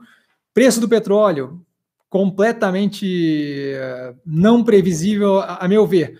O governo querendo meter a mão na Petrobras e controlar o preço da gasolina. Tudo isso vai afetar o percentual, é, a, a, a, viabilidade de etanol. Mais do que isso, a, Índia com, entrando mais forte no etanol, mas anteriormente usando mais fortemente como política social é, subsídio ao açúcar, é, é, é muita variável para minha cabeça, eu não tenho interesse em estar nesse setor, tá? Eu tenho que lidar com o governo metendo a mão no preço do combustível, possivelmente, eu tenho que lidar com o preço do petróleo internacional, eu tenho que lidar com oscilação do preço do milho, viabilidade de milho como etanol, disputa ou amizade econômica, geopolítica com os Estados Unidos e quanto isso vai render de importação de etanol do milho, é muito rolo. Tá? Não, não acho que é o melhor setor para estar posicionado nesse momento. Então não tem interesse nenhum, tá? Rômulo, boa noite, Cassiano, e a todos, super educado. Rômulo, boa noite, passando para dar um like, muito obrigado. André, boa noite, mestre, obrigado pelos ensinamentos, você é o mestre da boa, seguimos juntos, rumo aos 10 mil seguidores, maravilha, tomara, porque daí eu posso botar, aí eu posso botar stories direto no, no, no, no, YouTube. O Instagram não vai acabar, mas o YouTube vai ficar mais interessante. Yuri, muito obrigado, muito obrigado, Yuri. Ricardo, mais uma live histórica, cadê? Valeu, parça, valeu, parça. YD, boa noite, Cassiano, muito boa live. Gostaria de saber quais ativos podem ter vantagens e funções do agronegócio. Então, é, é difícil dizer assim, aleatoriamente. Eu gosto bastante da operação é, que a gente tem com relação a, ao soja 3 ali, a boa safra sementes. Gosto da operação que não é propriamente agro, tá? Mas a Minerva vejo como bem posicionada, hum, mais do que questão de agro. Tá, mas acho que é basicamente isso. Assim, não estou provavelmente exposto ao setor de agro, devo analisar eventualmente próximo aí é, SLC e a Agro 3, mas ainda não, não vi de perto, justamente pela questão de oscilação e volatilidade é, de preço de commodities nesse momento. Acho meio arriscado ainda e meio sem controle. Tá? Aí Marlon e Vicente retrataram sinceridade. Bala Farmacêutica acompanha? Não acompanha, mas fiz o IPO, não tem interesse no ativo. Tá? Acho que assim, eles estão muito posicionados em setores que é, sofrem uma séria, um sério risco de concorrência com a evolução de uso de mRNA, tá, de RNA mensageiro, que deve reduzir consideravelmente, por exemplo, é, médio e longo prazo da positividade de compostos como, por exemplo, quimioterapia e por aí vai. Tá? Então, acho que aquilo ali é, é algo que para eles é um risco é, estrutural de médio e longo prazo, tá? Acho que isso, isso, isso, é, isso, é, algo a se considerar. Mas acho que vale a pena dar uma olhada na análise do canal, tá? Vicente, boa noite, meu querido. Neogrid, mercado está descontando, querendo aumentar a posição. Ah, eu estou muito tranquilo com o Neogrid, meu preço é 4,50. Eu não vou fazer preço médio para cima, tenho uma posição consideravelmente grande ali, tá? E estou tranquilo com a operação. O, o mercado, descontando descontando, aí é questão do mercado, tá? É, acho que é um bom ativo, acho que vale a pena ter na carteira. Eu não vou aumentar meu, pre, meu preço médio, tá? Tô bem tranquilo com a minha posição, mas a análise do primeiro trimestre de 2021 está no canal e eu tô bem, bem tranquilo com a operação. Marlon retratou, Paulo, PC2, parabéns pela live, como sempre sensacional, obrigado, eu que agradeço, PC2, Marlon, Cassiano, topo histórico da Bolsa e de, de commodities, eleições no ano que vem, essa é a hora de vender um pouco de risco, small cap, growth, cases de risco, e comprar segurança, dividendos, FIIs e renda fixa, não vejo nenhuma segurança em renda fixa, Tá? É, dividendo também não, porque se você comprar ativo que tem dividendo bom e o preço cair, você vai estar tomando na cabeça igual. E fundo de investimento imobiliário vai sofrer tanto quanto qualquer outra operação, mesmo pagando o dividendozinho ali do, do mês. É, o preço da cota vai, vai, vai, vai arrebentar teu, teu, teu lucro, não vejo como interessante. Tá? Outra coisa, não acho que vale a pena levar em consideração o tamanho da empresa como small cap, blue chip para investimento. Tá? Caso de crescimento, se estiver bem posicionado, vai crescer. Meu amigo, enquanto tem. Se, se, tem gente chorando, tem gente vendendo lenço, tá ligado? Então, assim, basicamente é isso que eu acho que vale a pena levar em consideração. A gente viu várias operações, como, por exemplo, o Zoom, aquele de encontro virtual, é, de reunião e bababá, que bombou durante a pandemia. Era uma pandemia. É, a, a dona do Tinder, a Match.com, a empresa, estourou durante a pandemia. É, aquela de. Ai. Palantine, eu não lembro agora o nome da, da operação, mas aquela operação que faz. É, que vem de bicicleta e aí tem todo o curso de spinning junto. Ai, caramba, agora, agora me fugiu o nome. É, mas também estourou durante a pandemia, até que o, o, a esteira deles acabou matando animal e, e, e, criança, mas assim, se deu super bem com o momento da pandemia. Então, assim, não acho que é uma questão de, de, de vender casos de crescimento, ou small cap, ou casos de risco. Acho que tem que, tem que estar fora de operações que não faz sentido. Tá? Mas eu não, eu não vou tomar nenhuma decisão de venda ou de compra baseada nisso. Eu vou tomar decisão de venda ou de compra baseada em maturação da tese e em fazer sentido setorialmente é, a operação, o crescimento, o direcionamento. Nada baseado em, em um momento que a gente está vivendo. Tá? Com relação a isso, estou bem tranquilo. Fernandinho, abraços, mestre, abraço, Fernandinho. E agora ela vem o Darlan. Boa noite, mestre. Mais uma segunda-feira de muito aprendizado. Obrigado por nos trazer tantos ensinamentos e conhecimentos de forma brilhante e muito elucidativa. Um grande abraço, um grande abraço, Darlan. Sempre abacalhando, hein? Roberto, muito obrigado, Cassiano. Muito obrigado, Roberto, pelo tempo despendido para nos responder e ensinar. Boa noite, uma boa noite para você também. Vicente, obrigado. Suas análises têm muita importância para nós. Eu agradeço, eu levo muito a sério isso, levo com muita responsabilidade. E aí, para fechar, o Marlon. E aí, para fechar o Marlon, boa noite, é, boa, mestre. Como você se posicionaria nesse cenário de topo histórico da Bolsa? Eu esqueceria que é topo histórico da Bolsa, se a gente olhar para vários ativos nossos, tem espaço para crescimento, e eu me posicionaria pensando dinamicamente ativo por ativo. Esquece o topo histórico da Bolsa, pensa ativo por ativo. Tá? À medida que as teses vão maturando, que não tem mais espaço para crescer, a gente vai se desfazendo porque maturou, não porque a Bolsa está em 130 mil, certo? Todo mundo estava dizendo, uma galera, os papagaios de pirata do Twitter, estava tudo dizendo, pô, não vai passar, não, agora vai derreter, e é o fim do mundo, e vai morrer, e vai, pá, pá, pá, 130 mil. Tá? Então, assim, eu acho que o lance é esquecer o, a cesta, que é o Ibovespa, e focar nos ativos que tem no portfólio. Galera, por hoje estamos encerrando, ficamos por aqui, muito obrigado, sério mesmo, muito, muito show. É, as perguntas foram muito boas, eu fico sempre muito feliz quando tem esse, esse nível de interação. A gente estava com um nível muito, a gente está com um nível muito bom de gente, de, de pessoal querendo espalhar para os amiguinhos, show de bola, vamos crescer esse canal, que quanto mais gente tiver, mais empolgante fica de fazer tanto live quanto análise, e por aí vai. Tá, por hoje a gente fica por aqui, precisando de mim, eu estou sempre no Insta, arroba investir com sim, não trago a pessoa amada, mas estou sempre lá tirando dúvida. E vale lembrar, quem aprende a pensar bolsa opera com o detalhe, um grande beijo para todo mundo, um grande abraço para todo mundo e até a próxima live análise durante a semana toda, sábado, compondo a tese, domingo, às sete da noite, o Movimentos da Semana, e aí nos vemos na segunda novamente para mais uma live. Grande abraço, valeu!